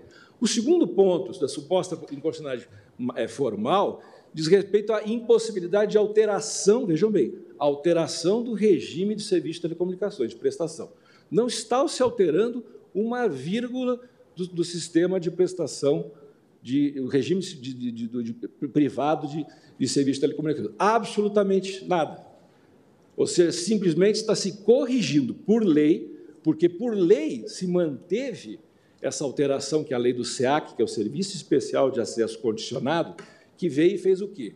Juntou todos os serviços de televisão por assinatura, que antes tinha televisão por satélite, televisão por cabo, televisão por MMDS, colocou tudo isso, IPTV, num pacote só, mas manteve a assimetria. Veio essa lei e corrigiu a simetria, dando essa extensão, mas de modo algum, Excelência, aqui, é com qualquer tipo de conotação eleitoral. Esse diz que dessas dez emissoras que vão passar, e já passaram, porque essa matéria foi consolidada, tentaram as emissoras de telecomunicação, as, as prestadoras de serviço de televisão por assinatura, barrar essa matéria na Anatel, deu aplicação à lei, sumulou a matéria e as próprias telefônicas já estão contratando com essas outras. Ou seja, uma coisa, elas não querem ser remuneradas, elas querem ter o direito igual às demais, que são as grandes, para poder esparramar seu conteúdo. E dessas outras dez, não são as dez de conteúdo religioso, existem alguns. Existem alguns. Agora, trazer isso como pano de fundo ou de retórica com descrime, completamente, na, na Suprema Corte deste país, é completamente inaceitável, porque o manifesto descrime, inclusive, a liberdade de culto e qual é o problema que teria em uma emissora A ou B ser de cunho religioso. Nenhum, absolutamente nenhum, lícito com outorga do Ministério das Comunicações do Poder Concedente. Na questão, é, voltando à questão que, que foi trazida aqui, que é a eventual inexistência, quer dizer, a existência de uma ofensa, o precedente trazido, inclusive nesse ponto, que seria um precedente da, da relatoria do ministro Fachin, não se aplica aqui na questão ao caso, porque é completamente diversa, e na questão da, da digamos, da suposta inconstitucionalidade material, excelência, o que se faz aqui é uma equiparação legal, ou seja, em prol do interesse público, fazer com que as pequenas emissoras de abrangência nacional tenham o mesmo direito e não tenham o descrime, logo, corrigir, corrigiu-se a assimetria, de ter acesso ao line-up das, das companhias de telecomunicações e não terem que pagar mensalmente para serem carregados, acabando com esse discrime que houve entre grandes e pequenas, e no caso da ABERT, abarca todos com total legitimidade para defender o fim, como, como assim aconteceu pela lei, o que, por essas razões, entende e pede Vossas Excelências pela improcedência de exames das ações diretas. Muito obrigado. Muito obrigado, doutor Alexandre Jobim. E agora, finalizando o elenco de sustentações, falará, falará a doutora Eliseta Maria de Paiva Ramos, Procuradora-Geral da República em exercício.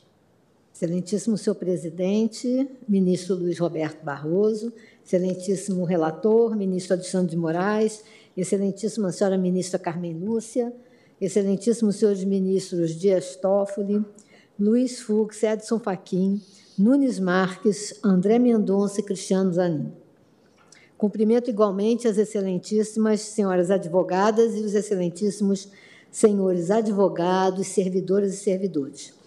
Nas ações diretas em julgamento, examina-se a constitucionalidade formal e material do parágrafo 15 do artigo 32 da Lei 12.485, na redação conferida pela Lei 14.173 de 2021, lei esta que resultou da conversão da medida provisória 1018-2020.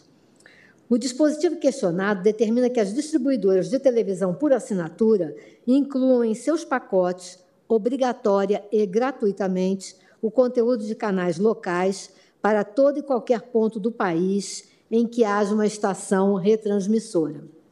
Pela regra anterior, esse conteúdo de geração local era obrigatória e gratuitamente transmitido para a respectiva localidade. Em ambas as ações, os requerentes sustentam inconstitucionalidade formal do dispositivo, com base em dois argumentos: impertinência temática entre a medida provisória 1018-2020 e a emenda parlamentar que veio incluir a alteração do parágrafo 15 do artigo 32 no projeto de lei de conversão e violação à limitação material veiculada no artigo 2 da emenda constitucional 8 de 95 e no artigo 246 da Constituição Federal.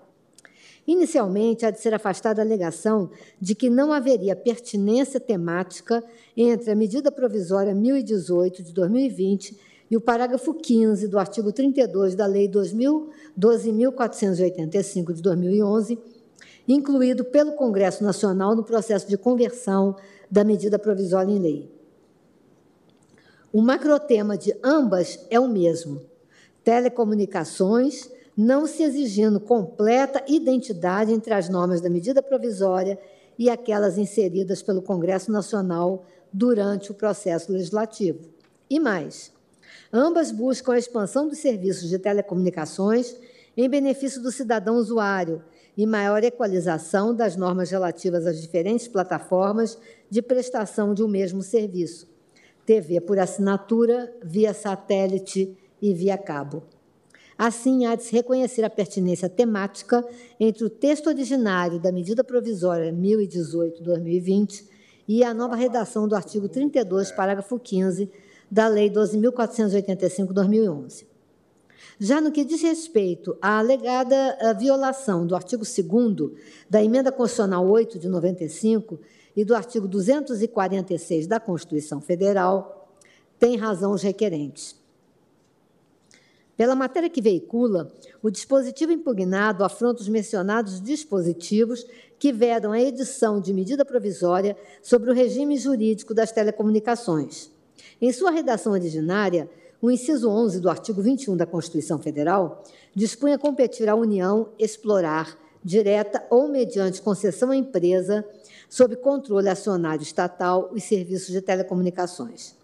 Veio, então, a Emenda Constitucional 8, de 15 de agosto de 95, e permitiu que esses mesmos serviços fossem prestados mediante concessão, permissão ou autorização a empresas privadas. O legislador constituinte, reformador, também previu que a lei disporia sobre a organização dos serviços, criação de órgão regulador e outros aspectos institucionais. Nesse cenário, o parágrafo 2 da Emenda Constitucional 8 de 95 teve o propósito de evitar alterações bruscas no quadro regulatório, vedando-se a alteração de regras sobre a matéria por medida provisória, com o propósito de que as empresas privadas tivessem a previsibilidade adequada para fazerem os investimentos necessários à expansão e modernização dos serviços de telecomunicações. O artigo 32, parágrafo 15 da Lei 12.485 de 2011 fez exatamente isso. Alterou as regras de carregamento obrigatório de canais no serviço de TV a cabo, tornando gratuita para geradoras e retransmissoras pertencentes a um conjunto de estações com presença em todas as regiões geopolíticas do país e alcance de, no mínimo, um terço da população brasileira com o provimento da maior parte da programação por uma das estações, a distribuição de seus canais. Em outras palavras, a medida provisória instituiu uma obrigação aos delegatários de serviços de telecomunicações. A conformação constitucional da medida provisória, vigência imediata e rito célere de tramitação no Congresso Nacional, não se afina com a necessária previsibilidade das regras regulamentadoras desse serviço. Daí o porquê da expressa vedação do artigo 2 da Emenda Constitucional 8 de 95. Não prospera o argumento de que a proibição de regulamentação dos serviços de telecomunicações via medida provisória se dirige apenas ao presidente da República, podendo o Congresso Nacional tratar desse tema no respectivo projeto de lei de conversão. O processo legislativo de apreciação das medidas provisórias é substancialmente diferente do processo ordinário. E não apenas em razão da necessária pertinência temática entre as emendas parlamentares e o texto original da medida provisória. Diferentemente dos outros projetos de lei, o projeto de lei de conversão de uma medida provisória tem prazo constitucional e paralisa a pauta de votações das casas do Congresso Nacional. Artigo 62, parágrafo 6 da Constituição Federal. Isso depois de determinado prazo. Ademais, cabe a uma comissão mista de deputados e senadores, e não às várias comissões temáticas da Câmara dos Deputados do Senado Federal, examinar a medida provisória e sobre ela emitir parecer, artigo 62, parágrafo 9 da Constituição, antes das votações em plenário. Em outras palavras, as mesmas razões que levam a Constituição Federal a proibir o uso da medida provisória para regular determinadas matérias que pressupõem uma necessidade de aprofundamento das discussões e, em consequência, o uso do processo legislativo ordinário impedem igualmente sejam colocadas para deliberação do Congresso Nacional por emenda parlamentar no processo legislativo abreviado, que é o da tramitação das medidas provisórias. A Associação Brasileira de Televisão por Assinatura, autora da ADI 6931, sustentou ainda a existência de vícios materiais de constitucionalidade ao argumento de que a norma impugnada violaria os princípios constitucionais da livre iniciativa, da defesa do consumidor, da proporcionalidade, da separação dos poderes, pela vertente da reserva de administração e da segurança jurídica. Tais alegações não merecem prosperar. Embora a comunicação audio, audiovisual de acesso condicionado, TV a cabo, seja regida pelo princípio da liberdade de iniciativa, mínima intervenção da administração pública e defesa da concorrência, por meio da livre, justa e ampla competição e da vedação ao monopólio e oligopólio, não se pode esquecer tratar-se de serviço público de competência da União. Constituição Federal, artigo 21, 11. E, como serviço público, ainda que prestado mediante concessão, permissão ou autorização a empresas privadas, cabe à lei dispor sobre os direitos dos usuários e a obrigação de manter serviço adequado. Artigo 175, parágrafo único, 2 e 4 da Constituição Federal. Assim, não viola o princípio da liberdade de iniciativa a previsão legal que estende o carregamento obrigatório de canais pelos prestadores de serviço de TV a cabo. Também não se fala é, é, de desrespeito ao princípio da livre concorrência, pois a nova lei se aplica a todas as empresas que prestam o mesmo serviço. Quanto ao princípio da proporcionalidade, pode o Poder Judiciário, com fundamento nele, declarar a inconstitucionalidade de lei apenas quando a desproporção se mostra evidente, do contrário, haveria violação do princípio da separação dos poderes, com o poder judiciário a substituir o legislador. Não é o caso dos autos. Também não há desrespeito ao mandamento constitucional de defesa do consumidor. Primeiro, porque o aumento de preços ao consumidor pode não ocorrer, devido à livre concorrência existente no setor. Segundo, porque, se ocorrer o aumento de preços, ele haverá de ser acompanhado de um incremento no serviço prestado, mais canais de TV à disposição. Por fim, não há falar aqui em reserva de administração. É verdade que o carregamento obrigatório de canais nos serviços de TV a cabo é assunto técnico. Ocorre que cabe à lei prever as regras de prestação dos serviços públicos. Ao órgão regulador cabe apenas minudenciá-las e fiscalizar sua correta aplicação. Não fosse assim, todo o artigo 32 da Lei 12.485 de 2011 seria inconstitucional, pois versa sobre o mesmo assunto de natureza técnica, carregamento obrigatório de canais. Em face do exposto, a Procuradoria-Geral da República se manifesta pela procedência do pedido para declarar a inconstitucionalidade formal do artigo 32, parágrafo 15 da Lei 12.485 de 2011, na redação dada pela Lei 14.173 de 2011. Muito obrigado, doutora Eliseta. Eu ah, apenas relembrando aos colegas que nós vamos encerrar a sessão um pouco antes das cinco, pela eh, festa de Natal dos servidores eh, aqui ao lado. É, passo a palavra, então, ao eminente relator, ministro Alexandre de Moraes. Obrigado. Obrigado, presidente. Cumprimentando a todos novamente, especialmente aqueles que fizeram sustentações orais. Presidente, eu, inicialmente, já conheço de ambas as ações diretas em constitucionalidade e, em relação especificamente à legitimidade ativa é, da Associação Brasileira de Televisão por Assinatura, verifico que se trata de entidade com atuação em todo o território nacional, documentos 3 e 4 na DI 6931, representando, sim, parcela significativa do setor econômico, diretamente é, afetado pela norma impugnada, também tem satisfaz os requisitos da abrangência nacional e da pertinência temática.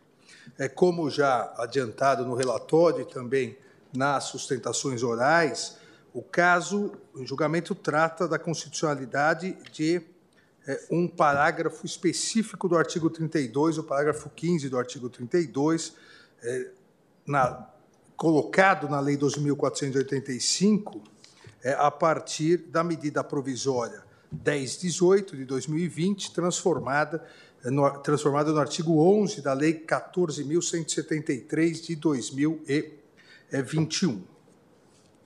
O, o objeto original, e é importante essa rápida análise, porque a, a, a impugnação é em relação à inconstitucionalidade formal ao processo legislativo, principalmente, é, o, o objeto original da medida provisória 1018 tratava da atualização dos valores constantes em anexos de outros atos normativos que regulamentavam a taxa de fiscalização de instalação fiscalização das telecomunicações, a contribuição para o fomento da radiodifusão pública e a contribuição para o desenvolvimento da indústria cinematográfica nacional.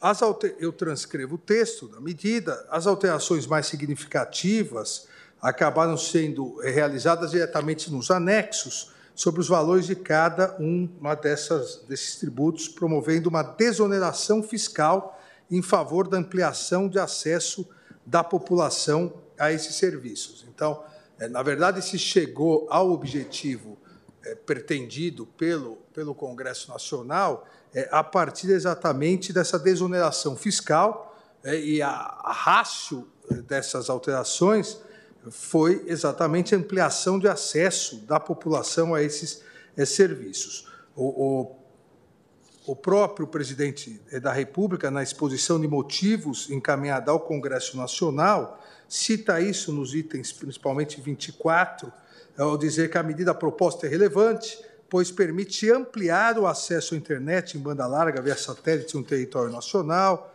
A norma também é urgente porque as taxas vigentes em instalação e fiscalização limitam a expansão das redes e a concorrência do mercado, encarecem, etc, etc. Durante Durante a tramitação do PLV 8 2021, já na proposição do projeto relatado pelo deputado Paulo Magalhães, que incorporou alterações da emenda aditiva da comissão proposta pelo proposta na comissão, aí que surgiu a alteração do artigo 32, parágrafo 15, é, que era o artigo 16 do PLV. Então, durante é, a, a, discussão, a proposição, houve incorporações é, de emendas e o escopo foi a ampliação do dever de carregamento obrigatório, must carry, das empresas concessionárias dos serviços de acesso condicionado, as distribuidoras, as conhecidas distribuidoras de TV por assinatura. Esse dever de carregamento, essa, essa foi a, toda a justificativa, foi a ideia é, da Câmara, na Câmara dos Deputados, esse dever de carregamento, entre aspas, é, visou, segundo a Câmara dos Deputados, atender o interesse público no fomento da difusão de certos conteúdos, como aqueles produzidos pela TV Justiça, TV Câmara, TV Senado é, e é, outros, que não, não necessariamente precisavam, antes da alteração legislativa, constar nos pacotes apresentados pelas pelas distribuidoras de TV por assinatura. É, o próprio inciso primeiro dessa alteração, né, do, do, na, na, no artigo 32, caput, incisos 1 a 11 da Lei 2.485, é, o inciso primeiro prevê o carregamento obrigatório dos canais destinados a geradoras locais de radiodifusão de sons e imagens, nos limites, obviamente, territoriais da área de cobertura da concessão. A redação, a partir dessa discussão toda, a redação original do parágrafo 15 do artigo 32, exatamente o que estamos discutindo, que foi impugnado, estendia essas hipóteses do inciso primeiro, ou seja, carregamento obrigatório dos canais destinados às geradoras locais de radiodifusão de sons e imagens, o parágrafo 15 do artigo 32 estendia as estações retransmissoras de TV que operassem, abre aspas, em regiões de fronteira de desenvolvimento do país que realizarem inserções locais da programação e publicidade, inclusive as que operarem na Amazônia Legal. Os parágrafos 12 e 13 desse mesmo dispositivo tratavam da obrigação de carregamento da distribuição do sinal digital de televisão. E o inciso primeiro estabelece a obrigatoriedade de carregamento na distribuição de sinal analógico, mas aqui facultando a negociação direta entre as empresas geradoras de conteúdo e as distribuidoras de televisão por assinatura. Quando não houver acordo, aí sim, desde que possível a tecnologia, a necessidade dessa retransmissão. A Anatel, a partir dessa eh, discussão, a partir dessa é, regulamentação, é, a, a, a, a situação, principalmente, isso é uma das alegações feitas, para alegação de inviabilidade técnica no direcionamento de determinado conteúdo, em virtude do espaço é, geográfico, como ocorre na operação de TV por assinatura via satélite, o parágrafo 8 ainda permitiu que a Anatel admitisse a não obrigatoriedade da distribuição de parte ou da totalidade dos canais de que trata o artigo nos meios de distribuição considerados inapropriados. O que fez a Anatel? A Anatel estabeleceu uma alternativa a fim de viabilizar o carregamento obrigatório desse conteúdo. Então, o, problema técnico foi solucionado, mesmo além dos limites regionais, desde que a geradora local fosse representativa de outras geradoras afiliadas. Isso é a resolução 581 de 2012 já previa essa possibilidade técnica. Então, as geradoras que atendam os requisitos passam a ser distribuídas em base nacional, no caso de TV via satélite. A redação, a nova redação do parágrafo 15 do artigo 32, ainda regulando a extensão, inciso primeiro que eu citei, do carregamento obrigatório das geradoras locais, incorporou no seu texto, agora trazendo do que a Anatel havia feito, incorporou no seu texto o artigo 52, parágrafo 2 dessa resolução da Anatel, da resolução 581, transformando a exceção aplicável à distribuição via satélite, transformando essa exceção em regra geral para a hipótese da must carry, alcançando também as distribuições de sinal, sinal via cabo, ou seja, passou a ser obrigatório, ou seja, passou a ter a obrigação de levar o sinal dessas geradoras a toda a sua área de cobertura, não limitada à área de concessão do serviço de radiodifusão. Esse é o conteúdo acrescido por via de emenda parlamentar ao projeto de conversão é, da lei em medida provisória. Então, essa alteração, essa, essa incorporação do que havia na resolução como exceção e passou a ser uma regra, é, isso constitui exatamente o objeto do presente é, julgamento. Ampliou-se a extensão das obrigações do carregamento obrigatório a cargo das distribuidoras de sinal de televisão por assinatura em relação ao conteúdo de geradoras locais de radiodifusão. Antes dessa alteração legislativa, a obrigação era limitada à circunscrição de cada uma na distribuição do sinal analógico. Após essa alteração, admitiu-se a extensão do carregamento é, nos moldes que já eram previstos somente para distribuição via satélite. Em outras palavras, as geradoras locais passaram a poder coligar-se em um conjunto de estações para o atendimento do critério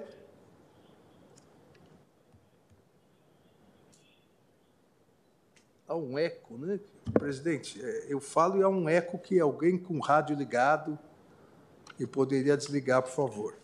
Então, presidente, é, assim, as geradoras locais passaram a poder coligar-se em um conjunto de estações para dar uma amplitude maior é, de, em relação à questão geográfica, é, para o atendimento do critério de representatividade, presença em todas as regiões alcançando pelo menos um terço da população brasileira. A ideia dessas é, TVs por assinatura é que não tem esse acesso e até, eu diria, essa demanda é, tão grande, as pessoas não querem pagar para assisti-las, é, salvo a TV Justiça, obviamente, mas a TV Justiça, a TV Senado, a TV Câmara e outras, é, a possibilidade dessa ampliação é, geral é, para que fossem colocadas dentro dos pacotes oferecidos é, antes é, da, da alteração legislativa, só o que era TV por satélite, agora a possibilidade é geral. Nesse cenário, a partir desse cenário, que eu tentei resumir, são apresentadas aqui perante o Supremo Tribunal Federal várias teses de inconstitucionalidade se a matéria em questão, serviços de telecomunicações, poderia ou não ser regulada via medida provisória. Se a nova, essa é a primeira. Se a nova redação do artigo 32, parágrafo 15, no que alterou o dever de carregamento obrigatório de distribuidoras de televisão por assinatura, poderia ter sido acrescida por emenda parlamentar, ou se seria assim um jabuti. E a terceira, se essa providência normativa seria materialmente inconstitucional por violação aos princípios da liberdade de iniciativa, da proporcionalidade e da reserva de administração. Em relação à primeira questão, se a matéria seria ou não serviço específico serviço de telecomunicações e, consequentemente, se, se assim entendido, não poderia ser regulamentado por medida provisória, é importante aqui é, nós discutirmos o processo, e rapidamente, o processo legislativo das medidas provisórias. É tanto em relação às vedações materiais que foram trazidas a partir da emenda 32, é, quanto é, a própria questão de emendas parlamentares, o poder de emendar. Obviamente, existe o poder de emendar é, nas medidas provisórias, e exatamente por isso é, é convertido em projeto de lei, retornando ao presidente da República para sanção ou veto, no caso de emendas parlamentares, mas há que se ter aqui algumas é, limitações. É, e, e, o processo legislativo, a partir da Constituição de 1988, as regras do devido processo legislativo se incorporaram ao próprio princípio é, da legalidade. O artigo 5 inciso 2 deve ser lido, é, no tocante ao processo legislativo, deve ser lido é, em consonância com os artigos 59 a 69. É, ninguém será obrigado a fazer ou deixar de fazer alguma coisa, senão em virtude de uma das espécies normativas primárias, artigo 59, devidamente elaboradas com as regras do devido processo legislativo, artigo 60 a 69. Dentro dessas regras do processo legislativo, o artigo 62 da Constituição originalmente não previa vedação material à edição de medidas provisórias. É, todos nós aqui é, nos é, recordamos que, num primeiro momento, o Supremo Tribunal Federal né, em 1989, Plano Collor, o Supremo Tribunal Federal, é, por nove votos a dois, negou liminar em ação direta de inconstitucionalidade contra medida provisória que criava tipos penais por medida provisória. É, com os votos contrários do ministro Sepúlveda Pertence e do ministro Celso de Mello, que já naquela época diziam que não era possível pela eh, natureza efêmera da medida provisória, um tipo penal. Alguém poderia ser preso e depois a medida provisória caducar, à época, lembramos, em 30 dias.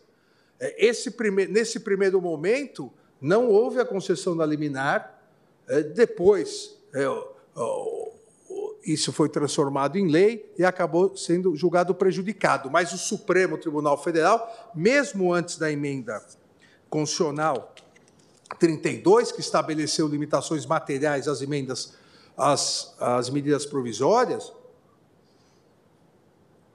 o Supremo Tribunal Federal havia já estabelecido uma série de limitações. Campo penal, próprio campo processual penal, a, criação de novas prisões, tipos de prisão, tributário, campo tributário e a matéria reservada à lei complementar. O Supremo já havia estabelecido essas limitações com base na interpretação constitucional. A emenda 32 veio, alterou o artigo 62, incorporou essas, essas eh, definições jurisprudenciais do Supremo Tribunal Federal no texto da Constituição e estabeleceu outras, outras limitações. É, com a promulgação também das emendas constitucionais 6 e 7, foi criado o artigo 246. E o artigo 246 vedava, ou veda, expressamente a adoção de medida provisória na regulamentação de artigo da Constituição Federal cuja redação tivesse sido alterada por meio de emenda promulgada a partir de 95. É, foi uma fórmula é, encontrada pelo legislador constituinte derivado de impedir o excessivo número de medidas provisórias.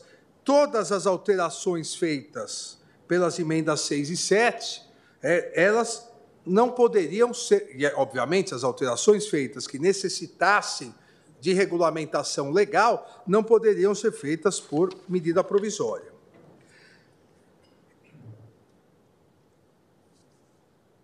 todos aqui nos lembramos que uma dessas, a emenda 6 marcava, né, alterava, trazia um novo marco constitucional e legal das telecomunicações ocorridas no governo do presidente Fernando Henrique Cardoso, inclusive com o processo de privatização do sistema Telebrás. Então, é, a, ideia foi garantir que o Congresso Nacional participaria da regulamentação necessária à implantação dessas novas é, medidas previstas nas emendas, mas participaria via lei, não seria possível a medida provisória. Essa situação foi encerrada com a edição da emenda 32 em 2001, que, embora preservando o dispositivo do texto constitucional, isso é muito importante aqui é, para o caso em questão, é, a emenda 32, embora preservando é, o artigo 246, trazido pelas emendas 6 e 7, alterou sua redação para estabelecer o termo final da proibição, vedando a adoção de medidas provisórias na regulamentação de artigos da Constituição, cuja redação tivesse sido alterada por meio de emenda promulgada entre 1 de janeiro de 95 e 11 de setembro de 2001. Então, essa, essa questão, a primeira grande questão importante aqui, é, para que não houvesse toda uma regulamentação do sistema de telecomunicações naquele momento, se estabeleceu o artigo 246. O que a Constituição for alterada, a partir de agora, não é possível regulamentação por meio de medida provisória, só lei. E isso ficou até 2001. Em 2001, vem a emenda 32 e diz: olha, Nesse lapso temporal, 1 de janeiro de 95 e 11 de setembro de 2001, com a minha promulgação, emenda 32, nesse lapso temporal, não é, as alterações realizadas não podem ser regulamentadas por medida provisória. Agora, a partir de agora, as alterações realizadas voltam à possibilidade de regulamentação por medidas provisórias. É, na verdade, a intenção foi boa nesse lapso temporal, mas na prática se verificou que houve um congestionamento de regulamentações importantes. O próprio Congresso Nacional é que havia retirado eh, do presidente da República a possibilidade de regulamentação dessas matérias com as emendas 6 e 7, entendeu por bem, a partir de novas alterações, é, novas modificações, entendeu por bem é, regulamentar. E o importante é que o Congresso não disse a matéria que eventualmente foi alterada aqui nunca mais poderá ser regulamentada por medida provisória. O Congresso disse: os artigos que foram alterados aqui, essas alterações não podem. Agora, se novas alterações sobrevierem, essas novas alterações é, poderão. E aí vem a questão é, da emenda.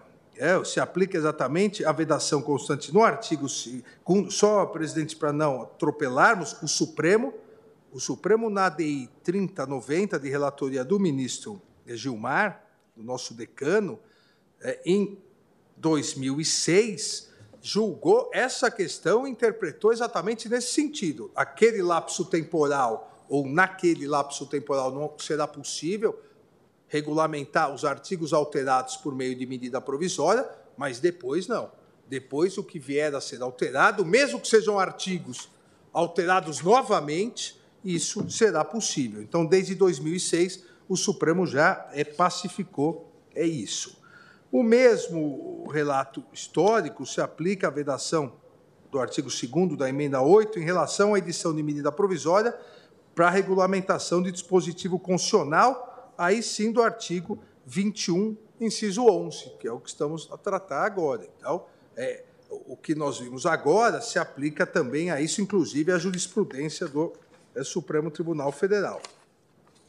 E isso é importante para definir o alcance da restrição sobre o limite material à prerrogativa presidencial de propor é, medidas provisórias.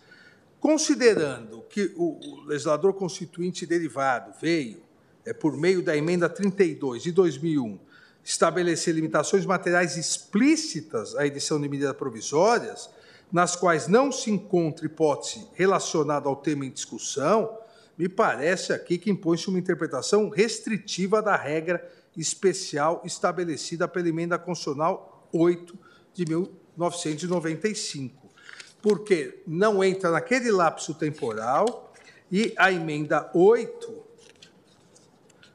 a emenda 8 também que eh, vedou a edição de medida provisória é, para a competência de explorar diretamente ou mediante autorização, concessão ou permissão os serviços de telecomunicações, ela veio no mesmo estilo da 6 e 7 e depois sobreveio a emenda 32, que não repetiu essa vedação. Então, ficaria no mesmo lapso temporal. É, naquele período é, entre 1 de janeiro de 95 e 11 de 9 de 2001, não seria possível. Posteriormente, com a edição da emenda constitucional 32, é, isso seria, ao meu ver, é possível.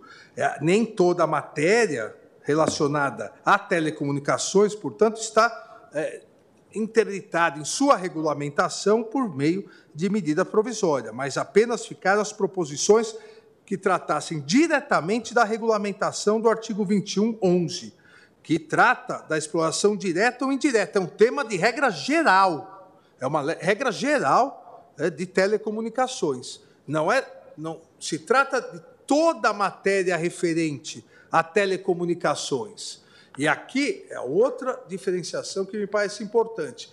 Enquanto a emenda 6 e 7 previam que todos os artigos alterados não poderiam ser regulamentados por medida provisória, isso caiu em 2000 e os artigos que foram alterados nos, na Constituição sobre telecomunicações passaram a poder ser regulamentados, o artigo 2111 trata de um assunto específico, é a lei geral de telecomunicações, é a norma geral de exploração direta da concessão e da, da opção, diríamos assim, entre a exploração direta ou indireta. Isso continuou com reserva específica de lei. Agora, essa opção não toda a regulamentação, toda a regulamentação, inclusive os é, detalhes. Essa vedação, então, não alcança, a meu ver, a, a, essa vedação da possibilidade de edição de medidas provisórias, não, al, não alcança. Não. É, é a radiocomunicação. Essa vedação não alcança a regulamentação da comunicação audiovisual de acesso condicionado, atividade definida pelo legislador na Lei 12.485 de 2011. Ou seja, as alterações às regras relacionadas ao carregamento obrigatório por parte das empresas distribuidoras de sinal de televisão por assinatura, todo respeito às posições em contrário, essa regra específica de carregamento, ela não diz respeito à vedação de regulamentação por medida provisória do artigo 2111, que fala exploração direta ou indireta de serviços públicos, ou seja, é a opção, é o modelo adotado. O que o legislador constituinte é, derivado na emenda constitucional número 8 não quis permitir foi que, por medida provisória, se trocasse todo o modelo de telecomunicações. É, é, exploração direta? É indireta? Não. O que não quis é permitir é que pudesse algo efêmero escolher por medida provisória. Eu releio rapidamente de novo o inciso 11 do artigo 21. Explorar diretamente ou mediante autorização, concessão ou permissão os serviços de telecomunicação, nos termos da lei, que disporá sobre a organização do serviço, a criação do órgão regulador e outros aspectos institucionais. A partir disso, é, uma compreensão excessivamente ampliada dessa vedação, a ponto de não se admitir o uso de medidas provisórias para qualquer tema relacionado a telecomunicações, é, pode ter o efeito é, de ampliar muito o que o próprio legislador constituinte não quis. Tanto que até as outras vedações, os artigos alterados naquele período, o legislador constituinte derivado afastou, porque viu que isso acabou é, engessando é, muito a própria, e ainda mais uma matéria, uma matéria cuja dinâmica, a, a técnica e a dinâmica são é, altamente céleres, isso poderia prejudicar o próprio sistema de telecomunicações nacional. Aqui é, eu anoto ainda uma reflexão do ministro Otávio Galotti, no julgamento de outra medida provisória, que também, em relação a, a essa limitação, a necessidade de uma interpretação mais restritiva, é, de, de uma limitação à medida provisória a todos os temas tratados de uma matéria, não seria é possível, é a DI 1518. Dessa forma, em relação a esse primeiro ponto, na medida provisória em julgamento, a MP 1018, é, me parece, presidente, que não se aplica aqui a vedação é, geral, total, é da impossibilidade de regulamentação por meio de medida é, provisória. Então, eu afasto essa é, primeira inconstitucionalidade formal. Ainda, presidente, em relação ao acréscimo do conteúdo impugnado por iniciativa parlamentar ao projeto de conversão em lei da medida provisória 1018, que seria uma outra inconstitucionalidade, a segunda inconstitucionalidade formal por ofensa ao devido processo legislativo citada pelos autores,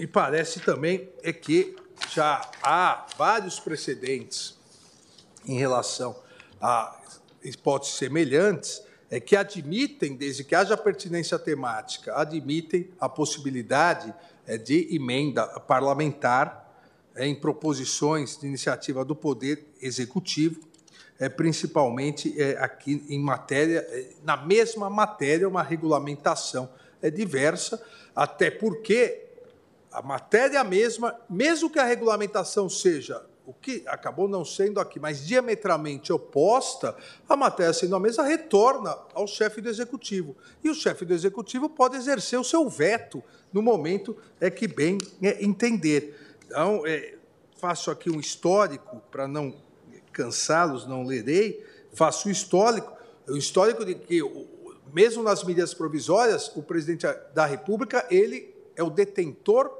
do poder de iniciativa do processo legislativo. É só ele pode dar o pontapé inicial, mas não se impede, salvo as restrições específicas da Constituição, não se, impede, não se impede a, o poder de emenda no trâmite é, legislativo. E cito aqui é, desde que não acarrete aumento de despesa, que mantenha a pertinência temática. Cito aqui a ADI 6072, de relatoria de Vossa Excelência, presidente. Cito a ADI 2583, de relatoria da nossa decana, ministra Carmen Lúcia. Cito aqui um é, precedente, foi Vossa Excelência lembrou hoje, o ministro Toffoli eh, lembrou, e Vossa Excelência também, no nosso sempre decano, o ministro Celso é, de quem eu tive a satisfação, inclusive, de ontem conversar com a Sua Excelência, é, a DI 1050, onde o, o, o eminente nosso sempre decano ministro Celso de Mello, faz todo um estudo sobre o poder de emendar projetos de lei é, que se reveste de natureza eminentemente constitucional, diz Sua Excelência, qualificando-se como prerrogativa de ordem política constitucional inerente ao exercício da atividade é, legislativa. Então, também em relação a esse segundo ponto, me parece que não existe, não existe nenhuma inconstitucionalidade na apresentação dessas emendas a projetos de conversão de medidas provisórias, o que, repito novamente, é, havia toda essa uma discussão e, e os precedentes da Corte já possibilitavam isso, mas é, essa discussão, a partir da emenda 32, com o parágrafo 12 do artigo 62, é, expressamente prevê. Aprovado o projeto de lei de conversão, alterando o texto original da medida provisória, deverá ser remetido ao presidente da República para sanção ou veto. Então, é, aqui. Igualmente, presidente, afasto, afasto a inconstitucionalidade formal, é, verifico que a matéria trazer, a matéria trazida no parágrafo 15 do artigo 32 pelo projeto é, de lei de conversão, ela tem pertinência temática, é, não, não me parece que tenha que seja o famoso jabuti, é, estaria dentro é, das prerrogativas parlamentares de propositura e deliberação sobre os projetos de lei de conversão. E rapidamente, em complementação a isso, presidente, todas as, as emendas trazidas, as emendas debatidas, tanto a matéria trazida inicialmente na MP e depois no projeto de é, conversão foram feitas a essa, essa ideia do serviço, da prestação dos serviços de telecomunicações. Essa disciplina, inclusive uma disciplina que já é, em alguns pontos, como citei anteriormente, regulamentada por ato normativo infralegal é, pela agência reguladora, e o que se pretendia era regulamentar, é, ou com maior amplitude ou menor amplitude, mas tudo isso é mérito, é um mérito político é, sobre uma mesma matéria. Então, guarda aqui, é, ao meu ver, a, a, a, necessária pertinência temática. É a desoneração que foi proposta pelo Poder Executivo em relação a quatro taxas incidentes sobre serviços de, de telecomunicação, não visou apenas conceder um favor fiscal a esse setor, como alegado em algumas manifestações, mas sim, e isso não sou eu estou dizendo, isso foi o presidente da República que disse na exposição de motivos da medida provisória, é que a desoneração a quatro taxas incidentes sobre os serviços de telecomunicações tinha uma finalidade. A finalidade era favorecer e fomentar a difusão de conteúdo audiovisual e sua apreensão por populações que enfrentam dificuldade de acesso a esses conteúdos. A medida provisória, ela foi editada pelo presidente da República, a, a relevância e urgência que o presidente da República justificou foi exatamente com esse motivo: favorecer e fomentar a difusão de conteúdo audiovisual e sua apreensão por populações que enfrentam dificuldade de acesso a esses conteúdos. Como fazê-lo? Como atingir esse objetivo?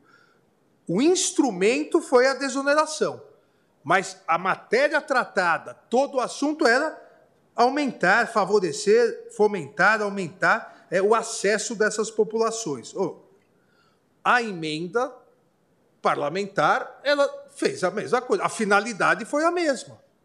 Veja, é, as técnicas podem ser várias, com desoneração, com ampliação do carregamento obrigatório, mas se nós perguntarmos, é, presidente, por que você desonerou essas quatro taxas incidentes?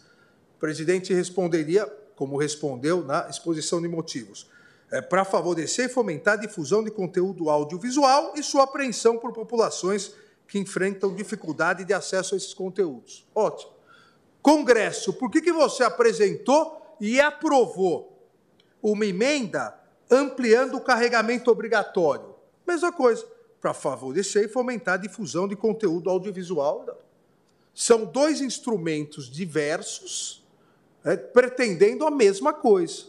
Então, do ponto de vista de técnica legislativa, é, me parece muito difícil dizer que a emenda parlamentar ela não guarda pertinência temática, porque ambos queriam a mesma coisa. O, o, o, a, a medida provisória original um pouco mais restrita e o carregamento obrigatório, uma outra técnica de ampliação, é um pouco mais é, ampla. Então, dessa forma, presidente, é, afasto aqui também a inconstitucionalidade, a segunda inconstitucionalidade formal, por é, ausência de pertinência temática, é, como alegado. Me parece que, um, isso pacífico, o poder de emenda parlamentar, mesmo em medidas provisórias, até porque, como já citado, o parágrafo 12 do artigo 62 determina que aí vire projeto de lei de conversão e vá para sanção ou veto. Em segundo lugar, a pertinência temática me parece muito clara. São dois instrumentos diversos para atingir o mesmo objetivo. E o objetivo inicial não foi o Congresso que escolheu. O objetivo inicial foi o presidente da República que escolheu, até para justificar a relevância e urgência, requisitos absolutamente necessários, como sabemos, para a edição de medidas é, provisórias. É, eu cito, reforçando essa argumentação, a própria justificativa da emenda aditiva da comissão de 7 de 2021 é que é, explica ou exemplifica exatamente essa questão. Por fim, presidente, superadas, superadas as inconstitucionalidades formais ou a ausência de inconstitucionalidades é, formais, é, passo rapidamente a análise das teses de violação ao princípio da liberdade de iniciativa, da proporcionalidade, da reserva da administração e da segurança jurídica, já antecipando que afasto todas essas alegações, não me parece existir aqui inconstitucionalidade material na medida provisória e, posteriormente, no projeto de lei de conversão e no parágrafo 15 é, do artigo 32.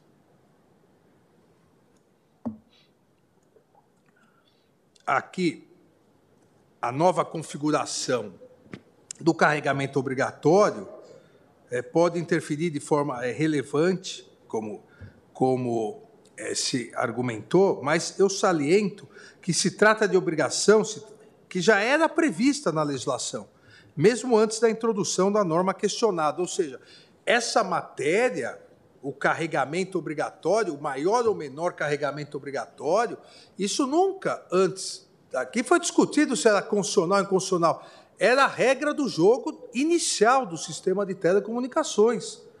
É, então, o artigo 32, caput, incisos da Lei 2.485, já estabelecia a obrigatoriedade de carregar, já estabelece a obrigatoriedade de carregamento de certos conteúdos que não traduzem qualquer interesse comercial ou vantagem competitiva para as empresas. Porque o grande problema é esse, a vantagem. É, como não tem interesse comercial, é, não, não se fazia o carregamento obrigatório.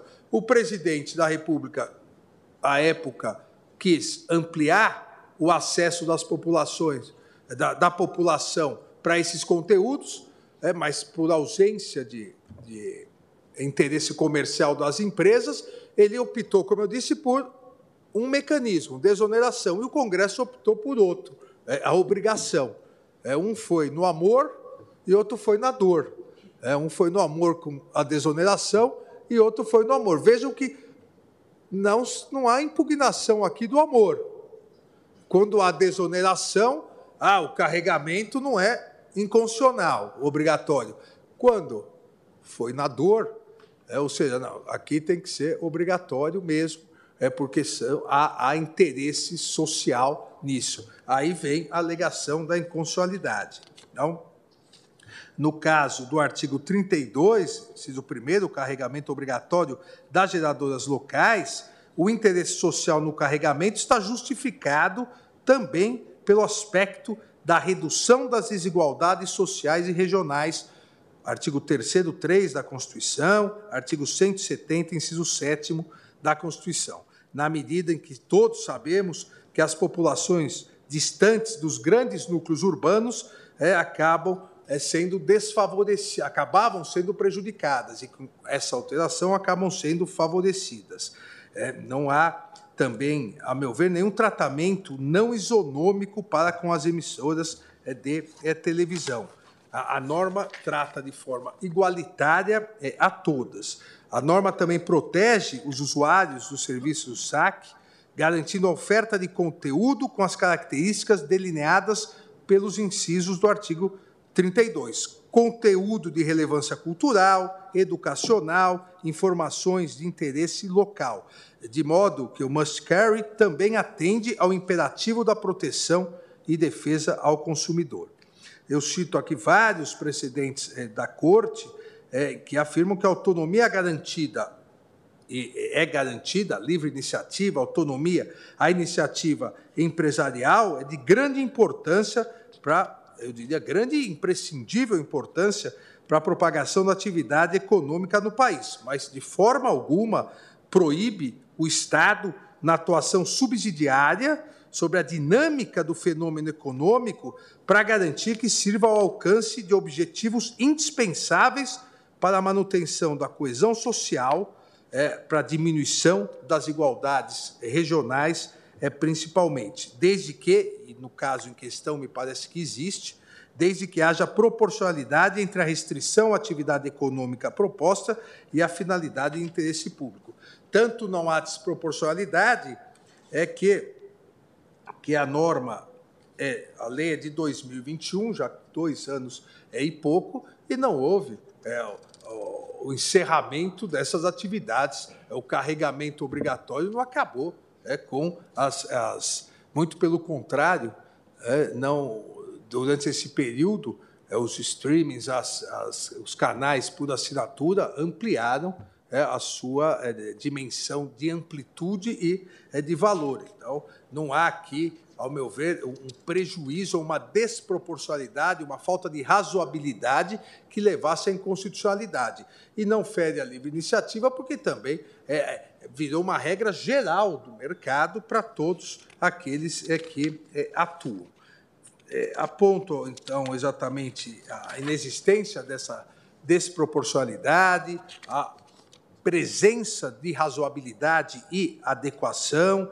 mostrando a coerência é, do poder público aqui, do poder legislativo, Congresso Nacional, é, no exercício de suas atividades legislativas. É, a expansão da obrigação de carregamento obrigatório, não decorreu, a meu ver, de ato imotivado ou arbitrário, mas sim de um debate legislativo que examinou a necessidade e adequação da medida, concluindo se tratar de um melhor recurso, ou um dos recursos disponíveis à luz das circunstâncias, além do recurso utilizado inicialmente pelo presidente da República, com a desoneração, esse seria um outro recurso, é um outro instrumento para chegar à mesma finalidade pretendida ampliação é, de, de que essa informação de natureza cultural, educacional, é, chegasse a toda a é, população. Dessa forma, presidente, aqui me parece que não há nenhuma inconstitucionalidade material nesse sentido. Por fim, presidente, para encerrar, há,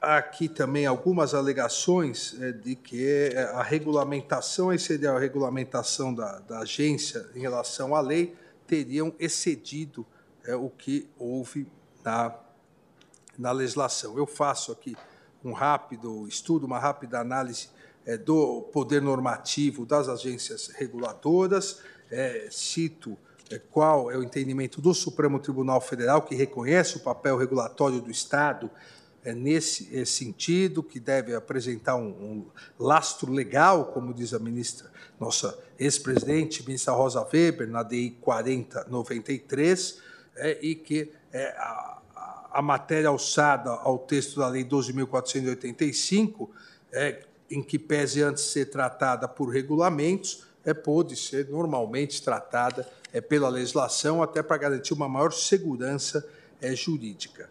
É, o legislador se valeu do próprio critério técnico, constante na resolução Anatel 581 de 2012, é, que é o regulamento do Serviço de Acesso Condicionado, SEAC, para delimitar os canais locais que passariam a também serem favorecidos pelo carregamento obrigatório.